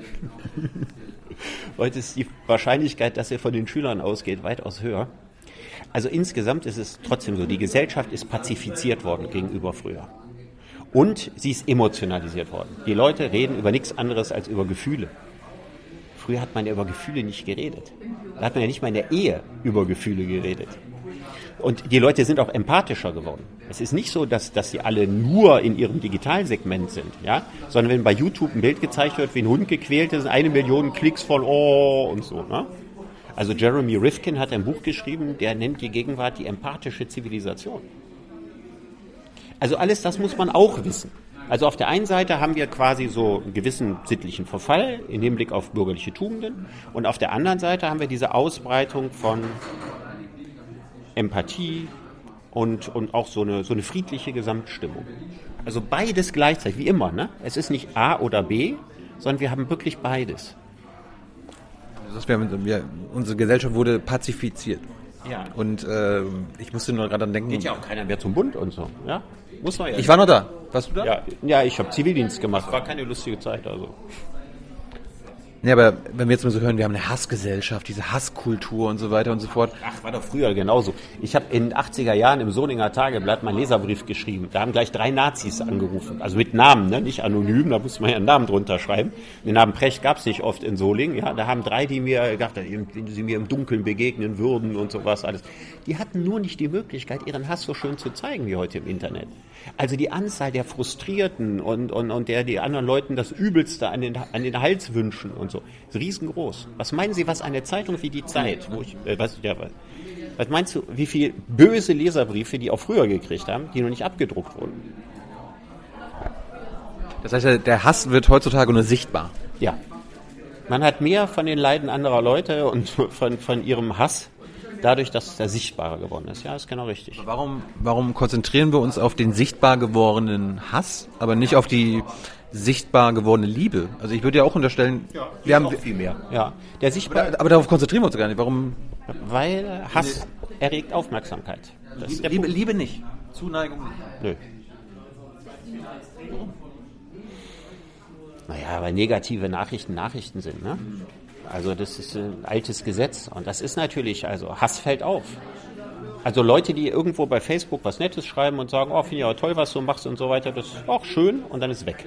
Ja, aber wenn da jemand schreibt, wenn ich dich äh, morgen Nacht mal irgendwo erwische und was weiß ich was, dann bringe ich dich um, das bleibt sitzen. Ich habe trotzdem das Gefühl, dass ich würde ja, ich würd, du sagst ja immer, wir, wir die, es herrscht keine Politikverdrossenheit, sondern Partei, Parteiverdrossenheit. Würde ich zustimmen. Aber ich habe trotzdem das Gefühl, dass viele in unserer Generation, die unter 20-Jährigen, die 30-Jährigen, oftmals das Gefühl haben, na, indem ich hier auf Facebook oder im Internet irgendwas like oder retweete oder sage, ja, ich bin auch dafür. Politische Handlung. Das ist schon eine politische Handlung. Also die Menschen sind auch, als auch ein Gerücht, sind nicht unpolitischer als früher. Also ich würde sagen, wenn ich jetzt in meine Jahrgangsstufe, in der Oberstufe gehe und gehe die alle mal durch und frage, wie viele von denen waren politische Menschen? Vielleicht ein Viertel? Da würde ich sagen, das ist heute dasselbe. Es ist so eine Illusion, dass die Alten immer erzählen, wie wahnsinnig politisch und engagiert sie waren und dass sie auf den Friedensdemos waren und so. Ja, wie viele aus meiner Jahrgangsstufe waren denn auf Friedensdemos? Zwei oder drei. Ja, dann gab es auch noch zehn oder 15 Popper. Ja, und der größte Teil waren völlig unauffällige Leute, die vor allen Dingen darauf bedacht waren, nicht in irgendeiner Form anzuecken. Und dann später bei der Stadtverwaltung gearbeitet haben und was weiß ich was. Ja. Aber wenn, wenn, wenn du sagst, wir sind, unsere Gesellschaft wurde pazifiziert, Warum führt unsere Gesellschaft dann immer mehr Kriege? Tut sie das?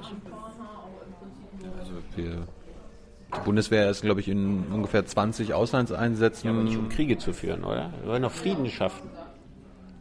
Ja, also ich würde sagen, in Afghanistan herrscht immer noch ein Krieg, Bürgerkrieg, Klar. wo wir da sind. Ja, aber wir sind ja nicht in Afghanistan, um Krieg zu führen, weil wir sind in Afghanistan, weil Schröder damals nicht in den Irak gegangen sind und jetzt kommen wir nicht mehr raus. Also wir haben, um den Amerikanern zu sagen, wir sind ja immer noch bundestreu und wir sind immer noch bei uns, wir wollen nur nicht in Irak. Das ist der einzige Grund, warum wir nach Afghanistan gegangen sind. Dann haben die Grünen dann später Gründe dazu erfunden, ja, dass wir da wegen der Frauen sind und damit die in die Schule gehen können und so, das alles und Menschenrechte und so, ne? Ja, Brunnen bauen und so. Aber das ist nicht der Grund, warum wir da sind. Aber wir helfen beim Bombardement in Syrien mit. Ja, indirekt. Ja, unsere Rüstungsindustrie verdient auch an diesen Dingen immer ganz gut. Das ist schon richtig. Also wir haben, nicht, aber es ist nicht so, als ob wir jetzt wahnsinnig aggressiv wären, als ob jetzt irgendwie eine breiter Teil der Bevölkerung wahnsinnig gern zur Bundeswehr gehen würde und wahnsinnig gern in Krieg und sowas. Ist es ja nicht so. Es ist, hängt hat sich alles nur damit zu tun, nach, nachdem dieser Tabubruch war ja, dass auch Deutschland sich wieder an Kriegen beteiligt und so weiter. Seitdem sind wir da mit im Boot und dann versuchen wir immer innerhalb der Situation die Gemäßigten zu sein. Das hat sich so ein bisschen eingespielt. Hast du den Tabubruch verdaut? Ich habe den damals für übel gehalten und äh, ich fand eigentlich schön, dass Deutschland sich äh, aufgrund des Zweiten Weltkrieges einen guten Grund hatte, sich an all dem nicht zu beteiligen. Und ich äh, glaube auch, dass das damals falsch war, diesen Tabubruch zu machen.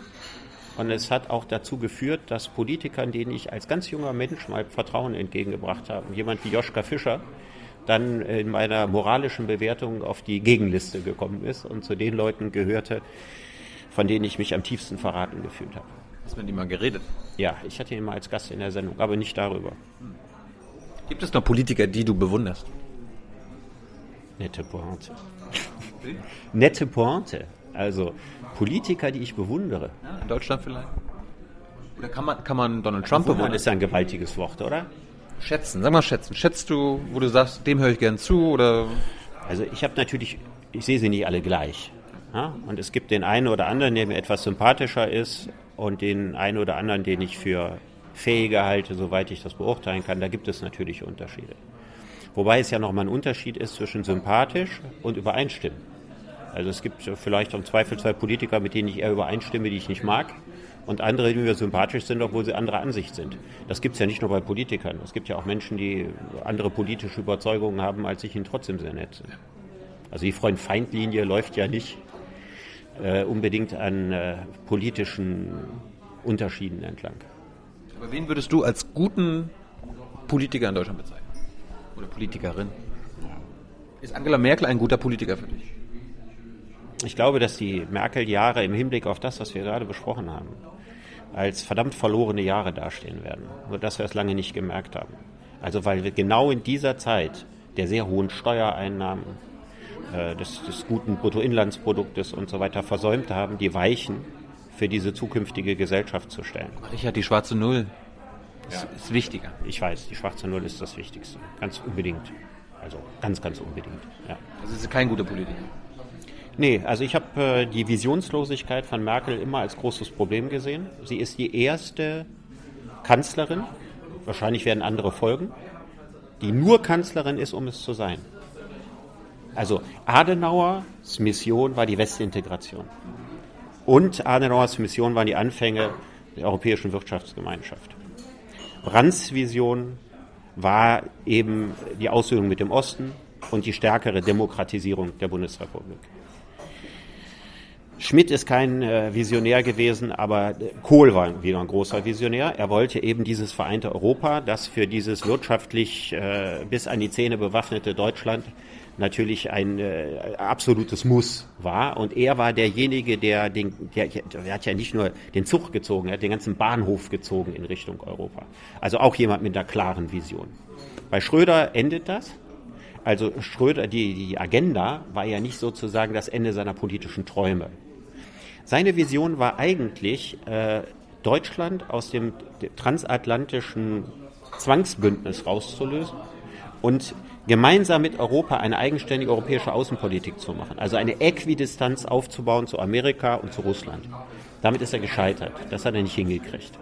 Die Agenda war ja quasi eine Reparaturmaßnahme auf halbem Wege. Aber immerhin, auch bei Schröder gibt es noch Perspektiven, wo er hin wollte. Bei Angela Merkel, also hat Angela Merkel ihre Ideale verraten? Welche Ideale? Mir nicht. Wie lange hält sie das denn noch durch? Ach, das kann man ja relativ lange machen, aber jetzt wird der Wind natürlich eisig. Also es wäre für sie äh, geschichtsbuchmäßig sehr klug gewesen, nicht mehr anzutreten, weil jetzt wird der Sturm, jetzt kommt sie in ein Unwetter rein, wie sie es noch nie erlebt hat. Habe ich immer geraten. Ja, ja. und? Also ich glaube, wie bei den meisten Politikern, ohne das beurteilen zu können, aber die haben nichts anderes. Also was mache ich dann? Sie braucht auch nichts anderes mehr. Nee, aber ich meine, irgendwas gibt einem ja den Kick. Ja? Und man hat ja auch eine Art von Neurochemie. Und diese Neurochemie hängt davon ab, wie viel Anerkennung man kriegt. Also wenn man ganz viel Aufmerksamkeit kriegt, dann hat man einen sehr hohen Dopamin-Level zum Beispiel. Ja, also man ist die ganze Zeit auf Speed, wie auf einer Droge. Und wenn plötzlich kein Scheinwerferlicht und kein roter Teppich mehr, ja, und sozusagen dieses, das alles weg ist, und man, die sind ja sehr fleißig, die arbeiten ja wirklich 16 Stunden am Tag. Und wenn ich das alles wegziehe, dann zerfällt man wie ein Vampir bei Tageslicht. Das altert ganz, ganz schnell. Man hat keine Pläne, Ideen für den Tag mehr, weil man hat auch keine Hobbys und keine Interessen und hat auch keine Zeit, echte Freundschaften zu pflegen und selbst die Ehe wird vernachlässigt. Das geht ja auch gar nicht anders. Und auf alles das wird man zurückgeworfen. Und vor diesem schwarzen Loch fürchten sich viele Politiker zu Recht. Und das ist der Grund, warum sie nicht loslassen können.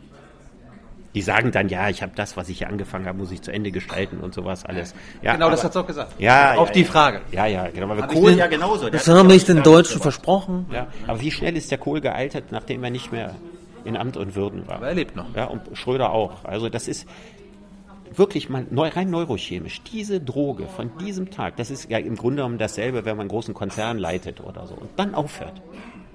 Das ist, das macht was ganz Furchtbares mit einem davor fürchtet man sich als Politiker zu Recht. Ist so auch Trump zu erklären? Ach, der Trump hätte sicher, hat sich die Aufmerksamkeit in seinem Leben ja immer geholt, egal was er gemacht hat. Ne? Und er hat sie bekommen. Ja. ja, wenn man Milliardär ist, ist es nicht so schwer, Aufmerksamkeit zu kriegen. Ja, ja er hat sie gekriegt. Ich glaube, das war für ihn, glaube ich, einfach nur so ein zusätzlicher Kick mit der Präsidentschaft. Ich glaube, der hat es am Anfang wirklich nicht ernst gemeint. Hat ja das Gefühl, nimmt es immer noch nicht ernst. Also alle haben ja geglaubt, wenn er einmal Präsident ist, dann würde er sozusagen seriös werden. Und man hat das Gefühl, das ist sozusagen unendlicher Spaß. Ja? Also es ist gar nicht auf, ein Gambler zu sein. Ja. Sehr interessant, ne? Also ein Politiker, der nichts ernst nimmt. Ja, wenn, bei Trump ist jetzt so, ist, der ist gefährlich, weil er nichts ernst nimmt, ja? weil man ihm nicht vertrauen kann und so weiter. Ist er, also, oder entstehen durch einen Donald Trump auch Chancen für unsere Gesellschaft. Das ist ein spannendes politisches Experiment. Also der besetzt jetzt die Posten so, wie als wenn ich eine Firma gründe ja, und sage, ich brauche dafür einen, dafür einen, dafür einen. Also Außenpolitik, da brauche ich ein Militär. Ne? Also ich vertraue nur dem General, die anderen haben keine Ahnung. Also nehme ich so einen als Verteidigungsminister. So und äh, Außenpolitik muss ich mich am Russen gut verstehen. Da ist doch gut jemand, der für die Russen mal gearbeitet hat. Ja, der hat ja einen kurzen Draht, der kann mit dem per Du und so weiter. Also so besetzt er jetzt quasi völlig mit konträren Weltanschauungen, Leute, die nichts miteinander zu tun haben und so weiter aus den verschiedensten Lagern, sein Kabinett. Und jetzt gucken wir mal, das ist ein interessantes Experiment, ob sowas geht oder ob das nicht geht. Das heißt, das heißt, er überspringt einfach das, was früher die Lobby genannt wurde. Also die Lobby hat den Minister und so weiter. Rückkehr, Rückkehr ins Und die, Lob und die Lobby selbst ist jetzt.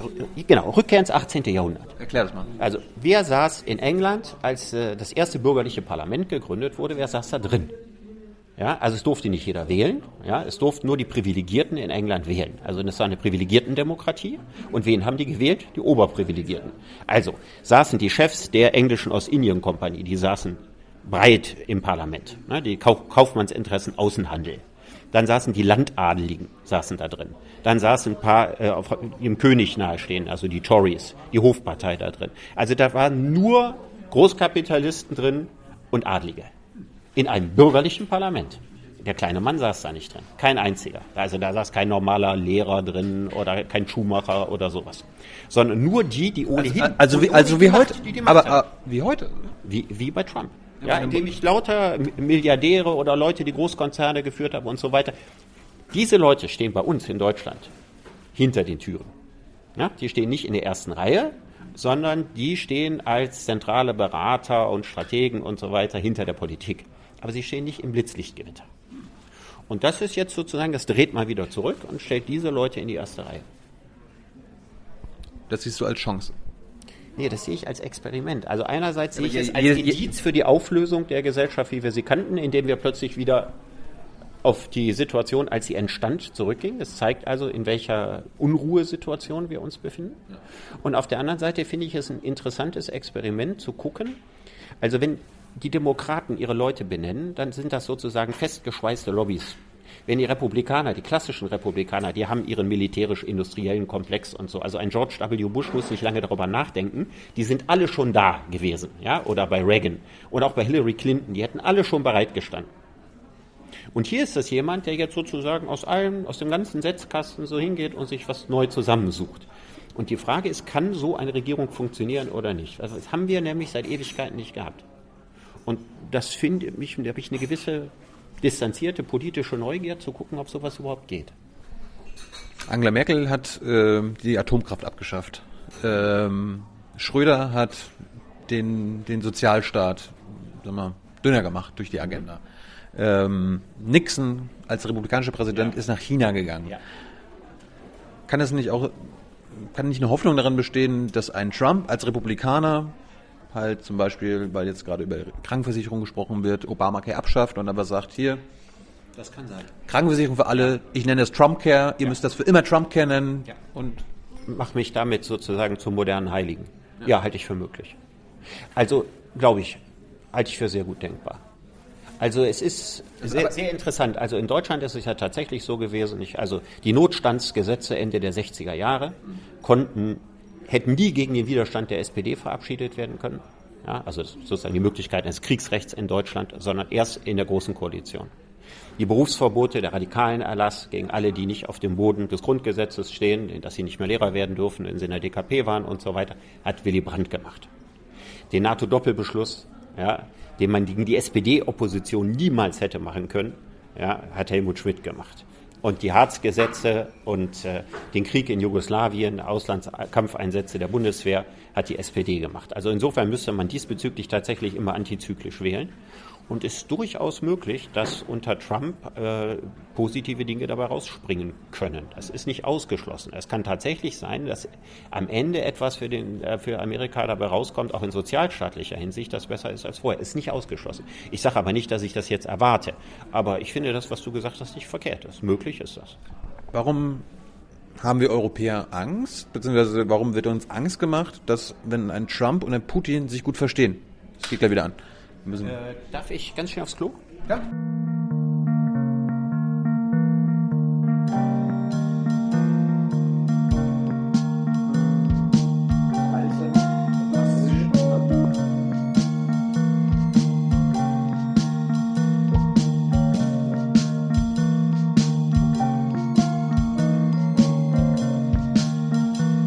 So, da sind wir wieder.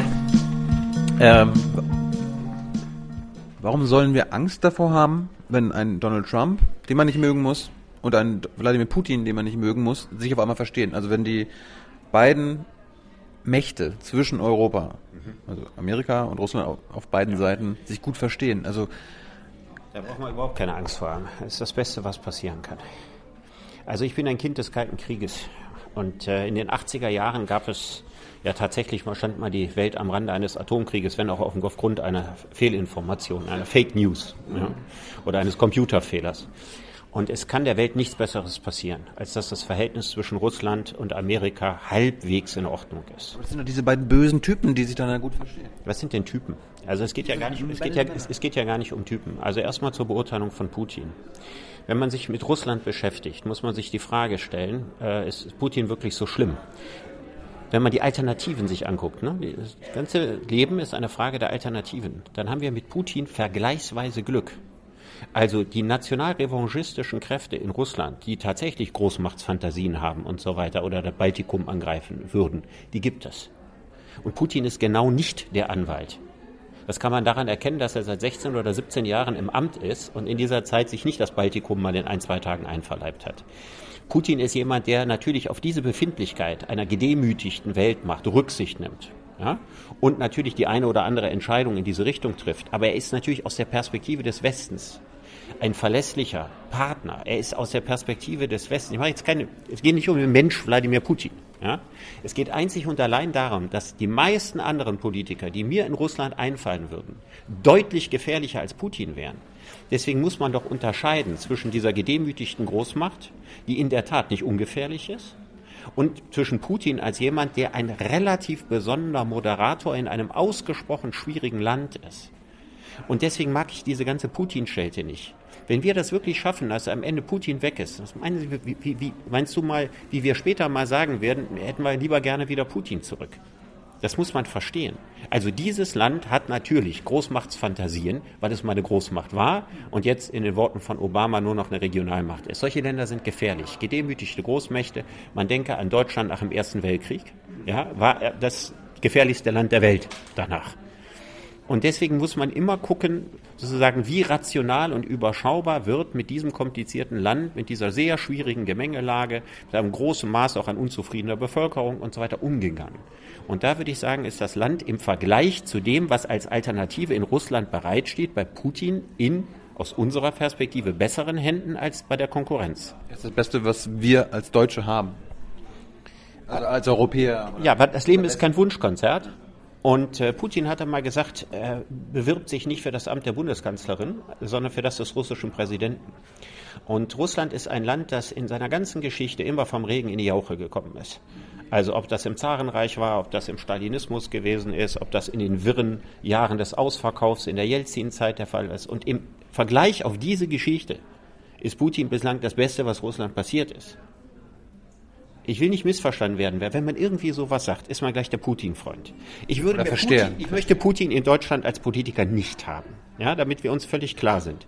Sondern man muss immer gucken, was wäre die Alternative? Die Alternative wäre schlimmer. Gibt es eine Alternative zu Angela Merkel?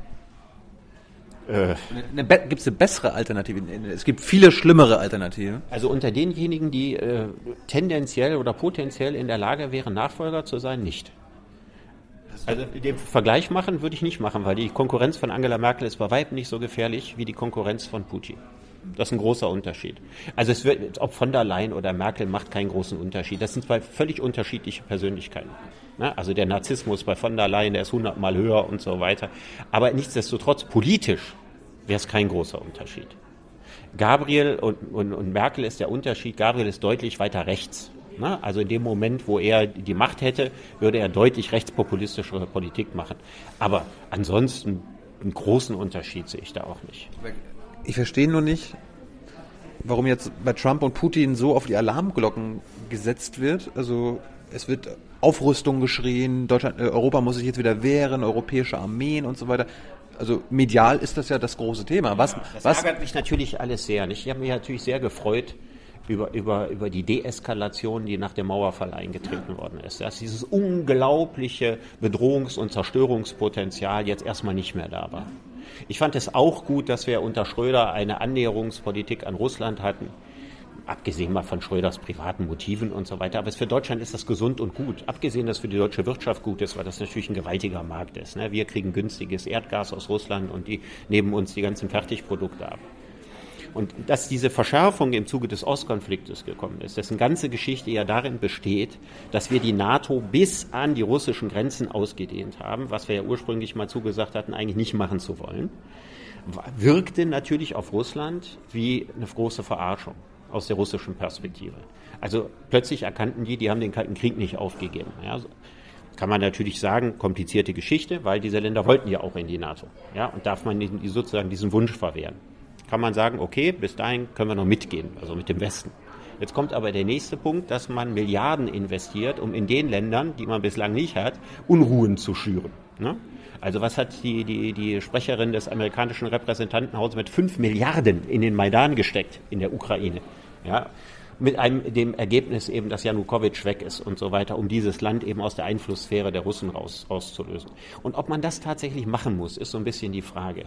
Ich finde sehr amüsant, dass sich im Augenblick die Amerikaner aufregen, dass Putin möglicherweise ja, sich eingemischt hat in den amerikanischen Wahlkampf. Und dann saß da ein. Das macht man nicht, Richard. So was macht man nicht. Dann haben ja auch die Amerikaner gesagt, also ich habe gesehen, wie ein amerikanischer Vertreter einer dieser amerikanisch-deutschen Freundschaftsbündnisse dahingegangen ist und gesagt hat, was überhaupt nicht geht, ja, ist sich in den amerikanischen Wahlkampf einzumischen. Das macht die CIA auf keinen Fall.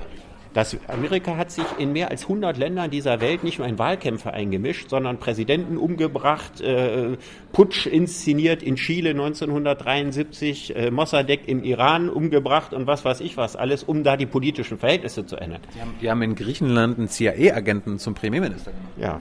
In den 60ern. Guck ja. mal nach. Ja. Also, also entweder, machen wir es neutral, entweder hat man als Großmacht das Recht, seine Interessensphäre sich zu schaffen, ja, zu bewahren. So, und dann kann man sagen, die Ukraine ist ein Teil der Interessensphäre Russlands. So, das heißt nicht, dass man das Völkerrecht brechen sollte und sowas alles so. Genauso wie andere Länder Teil der Interessensphäre der USA sind. Also entweder sage ich, die Länder haben das Recht dieser Interessensphären, oder ich sage, sie haben es beide nicht. Aber den Maßstab müssen wir schon gleich halten. Und das ist das, was natürlich nicht geht. Wir können nicht in Jugoslawien das Völkerrecht brechen und Putin vorwerfen. Die gleichen Leute werfen Putin vor, dass er das der, auf der Krim gebrochen hat. Er hat das auf der Krim gebrochen. Ja, das ist so. Und das sollte man auch nicht tun. Das ist völlig richtig. Aber das sollte man auch selber nicht tun. Und dieses Messen mit zweierlei Maß ist natürlich ausgesprochen nervig. Das ist Doppelmoral. Ja, ist völlige Doppelmoral. Und ich kann nur sagen, also aus europäischer Perspektive sollten wir sehen, mit Russland in einem Vergleichsweise, müssen die nicht mögen, wir müssen auch mit Putin nicht befreundet sein, aber in ein entspanntes Verhältnis zu kommen. Ich wünsche mir, dass Europa ein entspanntes Verhältnis zu den USA hat und ein entspanntes Verhältnis gegenüber Russland hat. Braucht es die NATO noch? Ja gut, ich habe zu denjenigen gehört, die sich gefreut hätten, wenn man die NATO äh, verändert hätte nach Ende des Kalten Krieges, weil sie ein Bündnis des Kalten Krieges war. Genau. Also sie war immer ein Verteidigungsbündnis gegen den Osten. So, wenn jetzt aber der Feind erstmal primär nicht mehr aus dem Osten kommt, wäre doch die Frage, ob man nicht andere Formen von Verteidigungsbündnisse hätten schaffen können. Oder neue Feinde. Ja, aber gegen diese Feinde braucht man diese Art von Allianz übrigens nicht. Also gegen den, den neuen Feind, den wir dann ganz schnell hatten, ne? also den arabischen Fundamentalismus und die sogenannten Terroristen und so weiter, gegen diesen Feind nützt natürlich ein Militärbündnis wie die NATO gar nichts. Gar nichts. Und gegen Leute, die äh, so durchgeknallt sind, dass sie auf dem Weihnachtsmarkt Leute überfahren, kann äh, keinerlei militärische Abwehrbündnisse irgendetwas ausrichten. Das heißt aber nicht, dass wir nicht vielleicht Verteidigungsbündnisse gleichzeitig brauchen können, aber muss es die NATO sein. Aber kann man sich nicht was Schlaueres ausdenken? Hast du eine Idee? Naja, ich bin ja eigentlich immer ein Anwalt einer europäischen Verteidigungspolitik gewesen. Also es gibt viele Interessen, die wir mit den USA teilen, es gibt Interessen, die wir mit ihnen nicht teilen. Und zu den Interessen, die wir nicht mit den USA teilen, ist das adversative Verhältnis gegenüber Russland. Das ist nicht in unserem Interesse. Und deswegen hätte ich mir natürlich schon ein europäisches Verteidigungsbündnis in friedlichen Verhältnis zu USA und friedlichen Verhältnis zu Russland gewünscht. Übrigens hat Schröder sich das auch gewünscht und Steinmeier in der Zeit, als er noch für Schröder gearbeitet hat, auch. Wenn wir schon beim Thema sind, was ist mit Assad? Also hm, scheint ja immer noch so zu sein, jedenfalls im Westen die politische Meinung, wir können da an keiner Lösung uns beteiligen oder hoffen, dass der Krieg zu Ende geht, ohne dass Assad ab, abhaut. Was würdest du sagen? Also, man konnte ja von heute auf morgen den Krieg beenden. aber halt damit leben müssen, dass Assad äh, an der Macht bleibt. Ja, das große Problem in diesem furchtbaren Dilemma in Syrien ist ja, dass es niemand anders gibt, der uns einfallen würde, der dieses Land auch nur ansatzweise potenziell regieren könnte. Das ist ein bisschen wie Putin. Ja, ich würde das jetzt nicht ganz auf eine Stufe stellen. Aber auch hier ist, Frage, ist Frage, er, er, ist da, er, ist da, er, ist mal wieder das Beste, was wir in Syrien haben, oder? Ja, das Wort das Beste im Zusammenhang mit Assad klingt natürlich wahnsinnig zynisch. Aber die Frage ist, wenn es niemand anders gibt, was sollen wir denn dann machen? Weitermachen? Ja, also, also ich, ich, ich habe das nicht verstanden. Also äh, wir haben äh, USA in erster Linie, aber natürlich auch Saudi-Arabien, die Opposition und Katar gegen Assad aufgerüstet. Das Wort Opposition ist sehr nett, weil die Leute, die man da aufrüstet, sind keine netten Menschen. Das ist völlig klar. Also das sind, das war die Al-Nusra-Front, also Al-Qaida-Leute, das war der IS am Anfang. Und äh, das waren die, all diese gemäßigten Rebellen, von denen ich bis heute nicht genau weiß, wer das sein soll. Aber jedenfalls hat man ganz, ganz viele Leute aufgerüstet, weil man Assad weghaben wollte. Ich, ich kann dir nur sagen, wer die gemäßigten Rebellen sind. Das sind ja. die, die reden wollen. Also die mal nach Genf fahren und da mit der UN sich an den Tisch setzen. Ja, aber, aber die, die kämpfen doch auch in ja, Aleppo ja, und so. Ja, ja, ja. Ah, ja, okay. Also ich bin nicht da gewesen, ich bin kein Experte, ich kann mir davon kein Bild machen. Aber niemand von diesen Gruppierungen, also entweder Leute, die wir uns auch nicht an der Macht wünschen, die IS ja nicht und die Al-Nusra-Front auch nicht. Und bei diesen gemäßigten Rebellen ist das, glaube ich, nicht eine Clique, sondern das sind ganz, ganz viele Organisationen, 70 oder so, die untereinander auch verfeindet sind und sich auch wechselseitig umbringen. Also es ist ja gar kein anderer als Assad da. Deswegen habe ich nicht verstanden, dass man sagt, Assad muss auf jeden Fall weg. Weil wenn er auf jeden Fall weg ist, heißt das ja 100 Jahre Bürgerkrieg.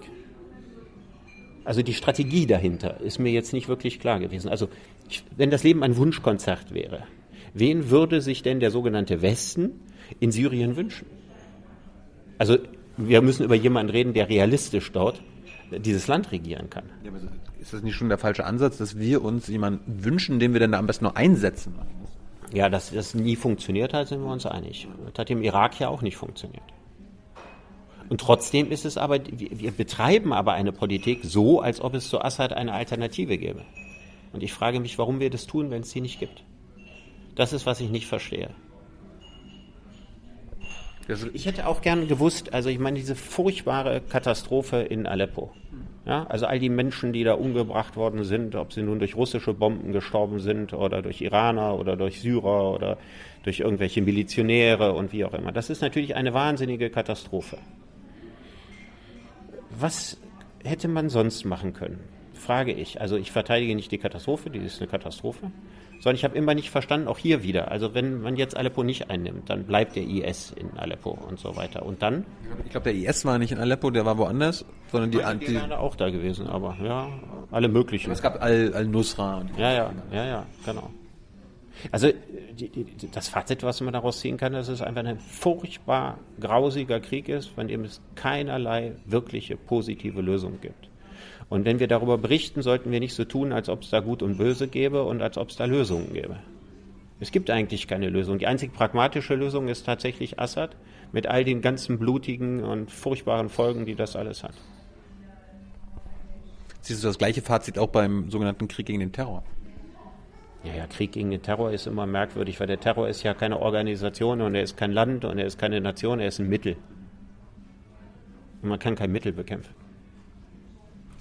Terror wird es immer geben und deshalb ist es unsinnig, Krieg gegen den zu führen. Ja, Krieg führen wir ja auch nicht gegen den Terror. Also wir, wir, wir antworten auf Terror mit Terror. Also Noam Chomsky vor ein paar Folgen mhm. äh, hat ja unsere Drohnenmordkampagne, äh, Drohnenprogramm, also das, das amerikanische Drohnenprogramm, das über Deutschland durch Rammstein ja auch läuft, als äh, Obamas Terrorprogramm genannt. Ja. ja, ich bin immer vorsichtig. Also wenn wir jetzt einen Begriff machen, womit wir quasi den, den Anschlag auf den Weihnachtsmarkt einsetzen mit Drohnen und so, ich glaube, damit tun wir uns keinen großen Gefallen. Nein, also ja, das Problem ist, der, der, Terror ist ein Mittel und äh, so furchtbar das klingt, wir müssen mit diesem Mittel so lange leben, solange diese furchtbare Mode existiert. Es ist ja eine gewisse Mode. Also früher hat man das nicht gemacht, dass man mit dem Auto in Nizza oder in Berlin die Leute überfahren hat. Selbstmordattentat diese Art von Selbstmordattentaten, bei denen man einfach nur ein Auto braucht und keine Bomben basteln muss und sowas alles. Das ist jetzt sozusagen ein Mittel, was neu in Mode gekommen ist. und was im Alltag jederzeit gefährlich werden kann. Und das ist etwas, was man in, mit überhaupt nichts bekämpfen kann. Man kann nur hoffen, dass die Menschen, die sich motiviert fühlen, als Trittbrettfahrer, Nachahmer und so weiter, dem zu folgen, dass die irgendwann damit aufhören. Es gibt gar keine Möglichkeit, das zu verhindern. Gar keine. Also auch keine Überwachungskamera ändert daran was. Und auch alle die abgehörten, äh, abgelesenen E-Mails ändern doch nichts daran, dass irgendjemand, der sich nur mündlich mal mit irgendjemand irgendwo getroffen hat, meint, das tun zu müssen. Man kann das nicht ausschließen. Und da muss man überlegen, ob wir all die Einschränkungen unserer Freiheit, die wir bereit sind, im Kampf, ein, ein, um einen Krieg gegen den Terror zu führen, den wir auf der Ebene gar nicht führen können, ob wir dafür unsere Demokratie immer weiter beschneiden sollen und beschneiden sollen. Die, die unsere Demokratie immer mehr beschneiden, Wissen die nicht, das, was du jetzt gerade gesagt hast, dass wir den Terror gar nicht so bekämpfen können? Oder glauben sie, dass man ihn noch bekämpfen kann? Ah, die, die, die Politiker, also die, die de Maizières und so weiter, müssen etwas tun. Also sie haben das unausgesetzte Trommelfeuer der Medien, etwas zu tun. Also müssen sie die Polizei äh, besser ausstatten. Also müssen sie hingehen und müssen vielleicht Überwachungskameras oder müssen die Möglichkeit, äh, virtuell die Gedanken mitzulesen und so weiter versuchen zu erhöhen, damit es nicht heißt, man tut nichts. Also wenn, wenn man in dieser furchtbaren Lage ist, in der der Innenminister ist, was will man denn machen? Also man muss ja in irgendeiner Form zeigen, dass man etwas tut. Auch wenn man weiß, dass man mit diesen Mitteln das, was man verhindern will, nicht verhindern kann. Das heißt, die, unsere Medien bringen ihn dazu, zu handeln. Ja, die sogenannte Öffentlichkeit oder Medien oder was weiß ich was oder der kurzfristig auf keimende Volkszorn oder die Angst der Menschen und so weiter. Würdest das wird sich von der Politik allein gelassen und sagen, die tun ja nichts. Das würdest du in deiner Sendung nie sagen, ihr macht ja nichts. Sondern du, du würdest sagen, es ist ganz gut, dass wir nichts machen. Habe ich nicht verstanden. Du sagst ja, es bringt nichts, was sie machen, weil der Terror wird so oder so da sein, den kann man nicht loswerden. Ja, das ist ja immer furchtbar, wenn man sowas sagt, ne? Aber es ist ja zum Beispiel so, also Verkehrstote kann man auch nicht restlos ausschließen. Also, dass irgendjemand besoffen Auto fährt und jemanden überfährt. Jetzt kein Terrorist, sondern einfach nur irgendein Idiot, ja, der sich überschätzt und der betrunken fährt. Unfälle. Ich, ich gehe ja nicht hin und verbiete jetzt den Straßenverkehr, weil es Leute gibt, die sowas tun. Unfälle gehören zum Leben. Ja, und der Terror gehört in der gegenwärtigen Zeit in dieser Form bedauerlicherweise auch zu unserem Leben. Wespenstiche gehören auch zu unserem Leben. Es sterben immer noch mehr Leute, ja, und das ist äh, keine Redensart, sondern es stimmt, an Wespenstichen im Jahr als an terroristischen Anschlägen. Wir können es nicht verhindern. Aber von den Wespen haben wir keine Angst. Ja, weil wir auch nicht in 100 Endlosschleifen immer wieder die Bilder zeigen. Ja, können wir mal ein schönes Medienexperiment. Ich einen Monat lang, alle Medien nehmen sich des Themas Wespenstiche an und zeigen Menschen mit aufgequollenen Hälsen und Allergien und die durch Wespen oder was weiß ich. Was, da würde eine wahnsinnige äh, Phobie vor Wespen in der Gesellschaft entstehen. Warum, warum machen die Medien denn das mit dem Terror? Das ist ja nichts Neues. Also natürlich ist Wespenstich Crime, nicht exakt dasselbe. Ne? Es ist ein Unterschied zwischen einem Naturphänomen und einem politischen Phänomen. Das ist natürlich in der Tat nicht dasselbe. Und dann ist es natürlich auf dem, dem Markt der Aufmerksamkeit.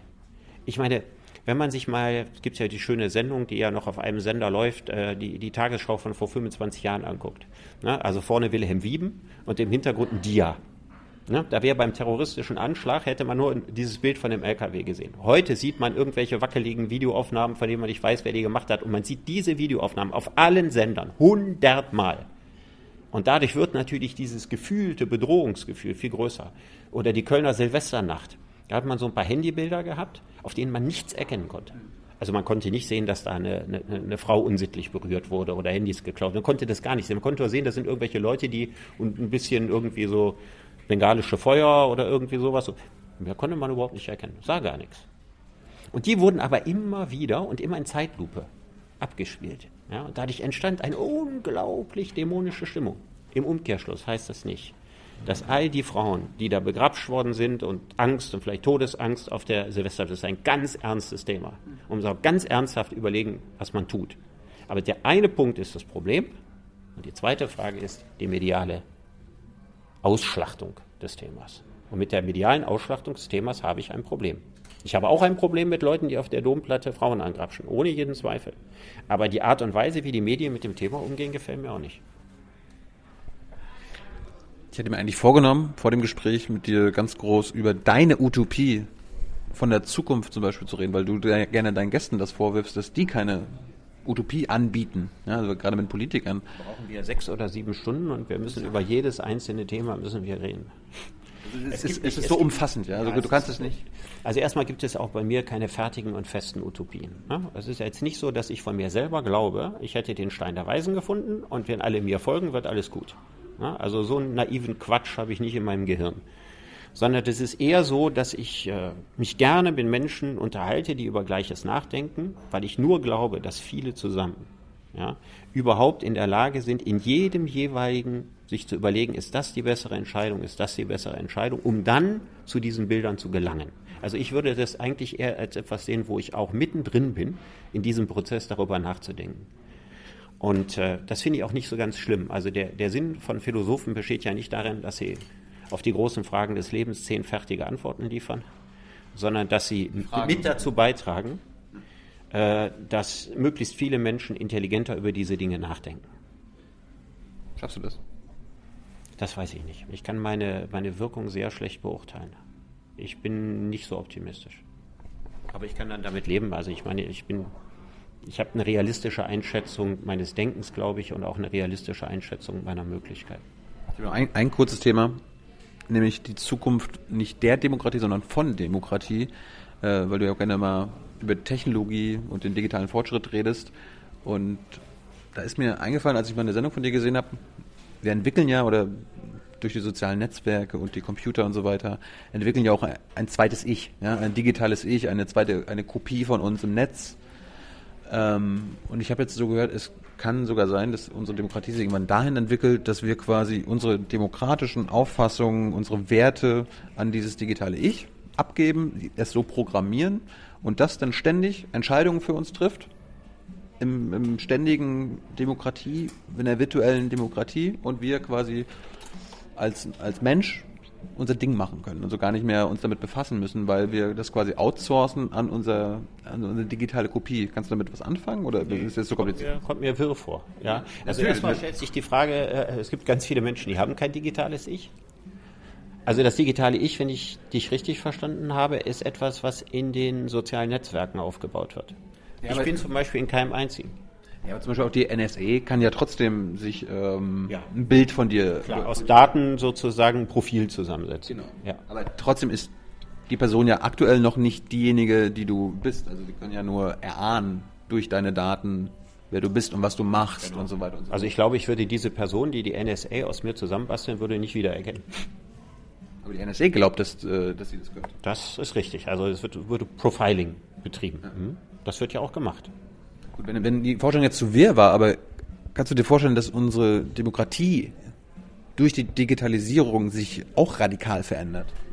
Oder ob es vielleicht äh, na, etwas Neues kommt, also ja, eine Fortentwicklung kommt, von. haben wir ja schon besprochen, aber ja. das wird nicht virtuell sein. Also ich habe das gerade so verstanden, als wenn du meinen würdest, dass sozusagen die zukünftige Existenzform von Staat und Gesellschaft und Gemeinschaft vielleicht ins Virtuelle transportiert wird. Nein, die Entscheidungen ins Virtuelle, weil unser, unser Das heißt, das, was, was wäre der Unterschied zwischen einer Wahl jetzt und einer Wahl im Virtuellen? Ja, im, im, Virtuellen müsste die nicht mehr alle vier Jahre stattfinden, sondern die wird einfach äh, ständig stattfinden. Also ja, eine ständ Vorstellung. Ja, also diese, diese ganze Überlegung, dass, es, dass wir Volksentscheide brauchen und sowas, ist ja dadurch schon hinfällig, dass alle Politiker bei uns ihre Positionen nach Meinungsumfragen ausrichten. Also im Grunde genommen haben wir permanente Volksentscheide zu allem. Also Angela Merkels Regierungsform ist die direkteste Form von Demokratie, die überhaupt möglich ist. Immer das zu machen, was die Mehrheit gerade so sieht. Hat sie ausnahmslos gemacht? Glaube ich nicht.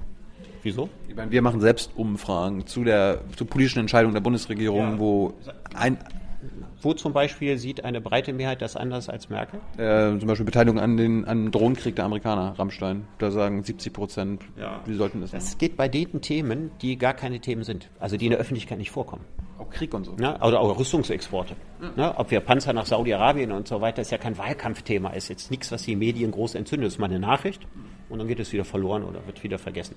Bei den Sachen, ja, oder ob man sich von der NSA nun abhören lässt und in welchem Ausmaß und so weiter, da sieht die Bevölkerung das anders als Merkel. Ja. Aber das sind ja alles die Themen, über die wir nicht reden. Also nicht im Wahlkampf und die auch der politische Gegner übrigens nicht ausnutzt. Also die SPD macht ja nicht wegen der, der Drohnenpolitik oder NSA-Politik Wahlkampf gegen die CDU. Man würde ja dieselbe Politik machen. Also sollte sie es vielleicht machen. Hm? Sollte sie es vielleicht machen. Ich meine, wir haben, wir haben ein Video dazu gemacht, wir haben eine eigene Umfrage gemacht hier mit äh, YouGov. 70 Prozent sagen hier mit Rammstein, nein, soll aufhören. Die Oppositionsparteien, Linke, Grüne im Bundestag schießen ja auch da total dagegen.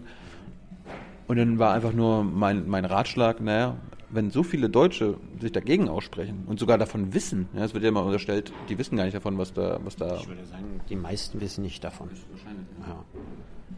Aber also, ich korrigiere mich ja, und sage, hast ja vorhin gesagt, Meinung ändern. Also es betrifft nur die Themen, die auch als große, breite Themen in den Medien verhandelt werden. Und nicht all das, was man an Politik noch macht und was nur am Rande in den Medien auftritt. Also müssen. Also das, wo man sagt, das ist wahlentscheidend. Also muss es geschafft werden, solche Themen wie Kriege, Rüstungsexporte in die Medien zu bringen? Das müssten wichtigere Themen sein als die sogenannte Ausländermaut, also gegen Österreicher auf bayerischen Straßen.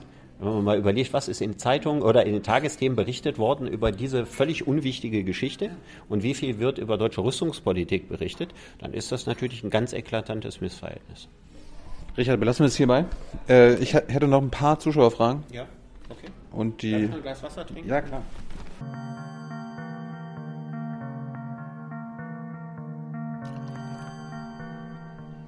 Das große Thema war, du hast ja ein Tierbuch geschrieben oder ein Tierrechtebuch, wenn ich es ganz genau sagen müsste.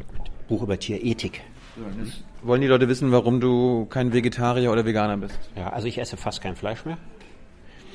Aber ich habe äh, sozusagen nicht das Dogma bei mir, es unter keinen Umständen zu tun. Aber wenn ich Fleisch esse, dann esse ich Fleisch, von dem ich ziemlich gut weiß, wo es herkommt. Und ich mache es auch ausgesprochen selten. Du willst wissen, wo die, wie die Kuh heißt, wo sie gegrast hat? Naja, mehr oder weniger jedenfalls. Also soweit möglich. Aber der entscheidende Punkt ist noch ein anderer.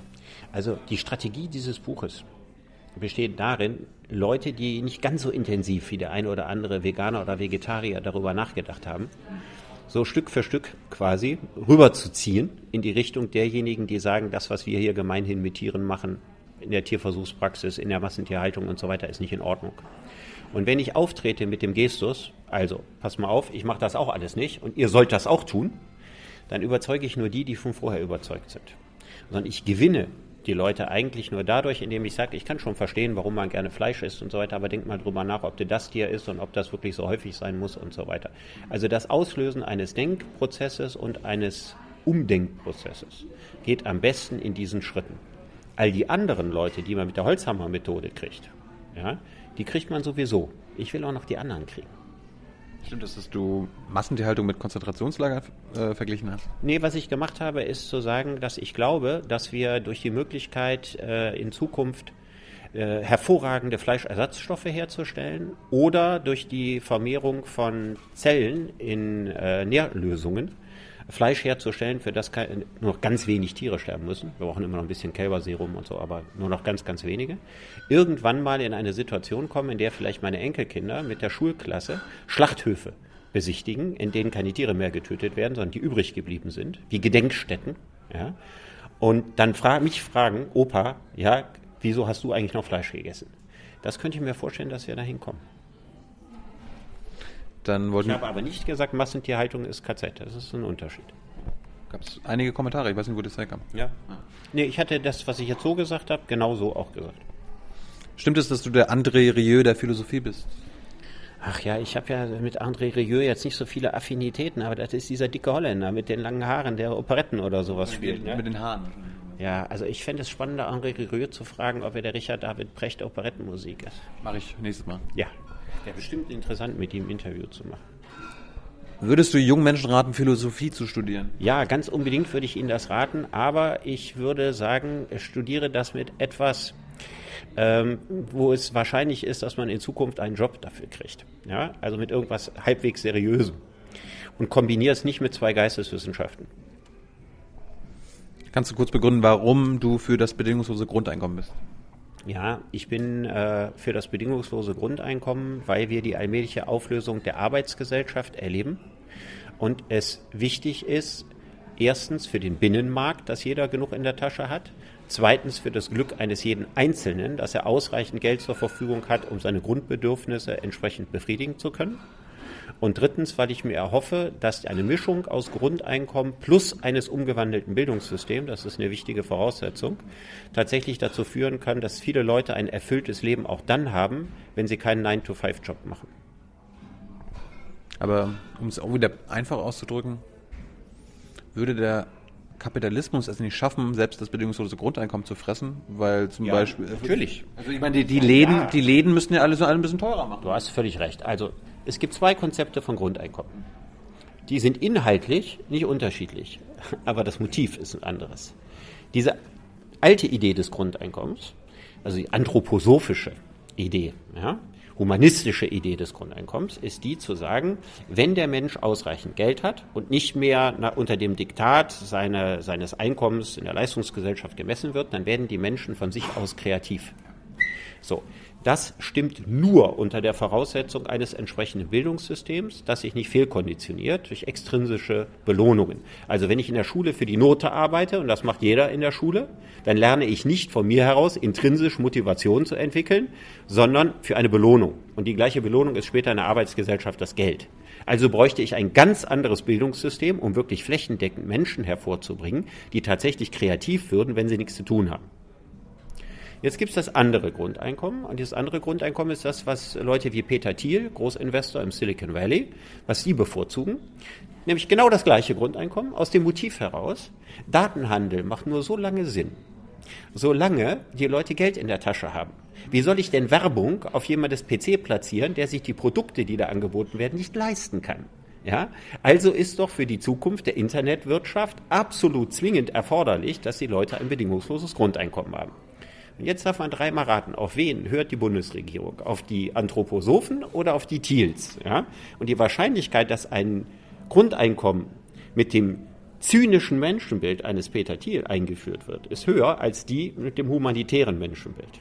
Und deswegen muss man eins verstehen, das Grundeinkommen ist dann sinnvoll, wenn es flankiert wird mit diesen entsprechenden Veränderungen in der Bildungspolitik. Weil sonst wird aus dem Grundeinkommen ein Abspeisungsbetrag für die Abgehängten.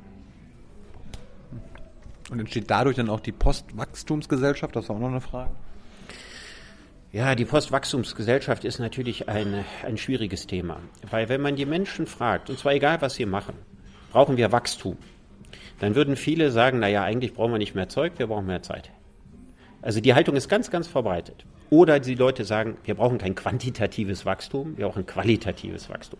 Also wir brauchen Bildungswachstum und Forschungswachstum und so weiter. Aber die Leute müssen nicht unbedingt mehr konsumieren. Andererseits ist unser gesamtes Wirtschaftssystem einzig und allein daraufhin programmiert. Und bei den Leuten, die als Anwälte einer Postwachstumsgesellschaft bisher aufgetreten sind, sind mir leider, ich sage wirklich leider, wenige begegnet oder eigentlich keiner begegnet, der so eine richtig verdammt gute Idee hat, wie es stattdessen geht. Also berechtigte Kritik, aber leider sind wir von guten Lösungen sehr weit entfernt. Das ist ein Thema für, für eine andere, für ein weiteres Gespräch. Und letzte Frage. Die Leute wollen wissen, was du für Serien guckst. Bist du, guckst du Game of Thrones oder West Wing oder gute Zeiten, schlechte Zeiten? Nee, ich gucke keine Serien. Gar nichts. Nee. Ich gucke nicht so viel Fernsehen. Und äh, ich habe überhaupt nicht die Muße, so regelmäßig Fernsehen zu gucken, dass ich Serien gucken Es kann. gibt doch Netflix jetzt, da kannst du an einem Wochenende durchgucken. Ich habe kein Netflix. Aber du hast Internet zu Hause schon. Ja, Was machst du denn dann mit dem Internet? ja, aber ich mache im Internet gucke ich keine Filme oder sowas. Also ich gucke schon mal einen YouTube-Klick, ne? Euch gucke ich mir schon mal äh, an. Ja, das mache ich. Aber ansonsten benutze ich äh, das Internet als wunderbare Recherchequelle.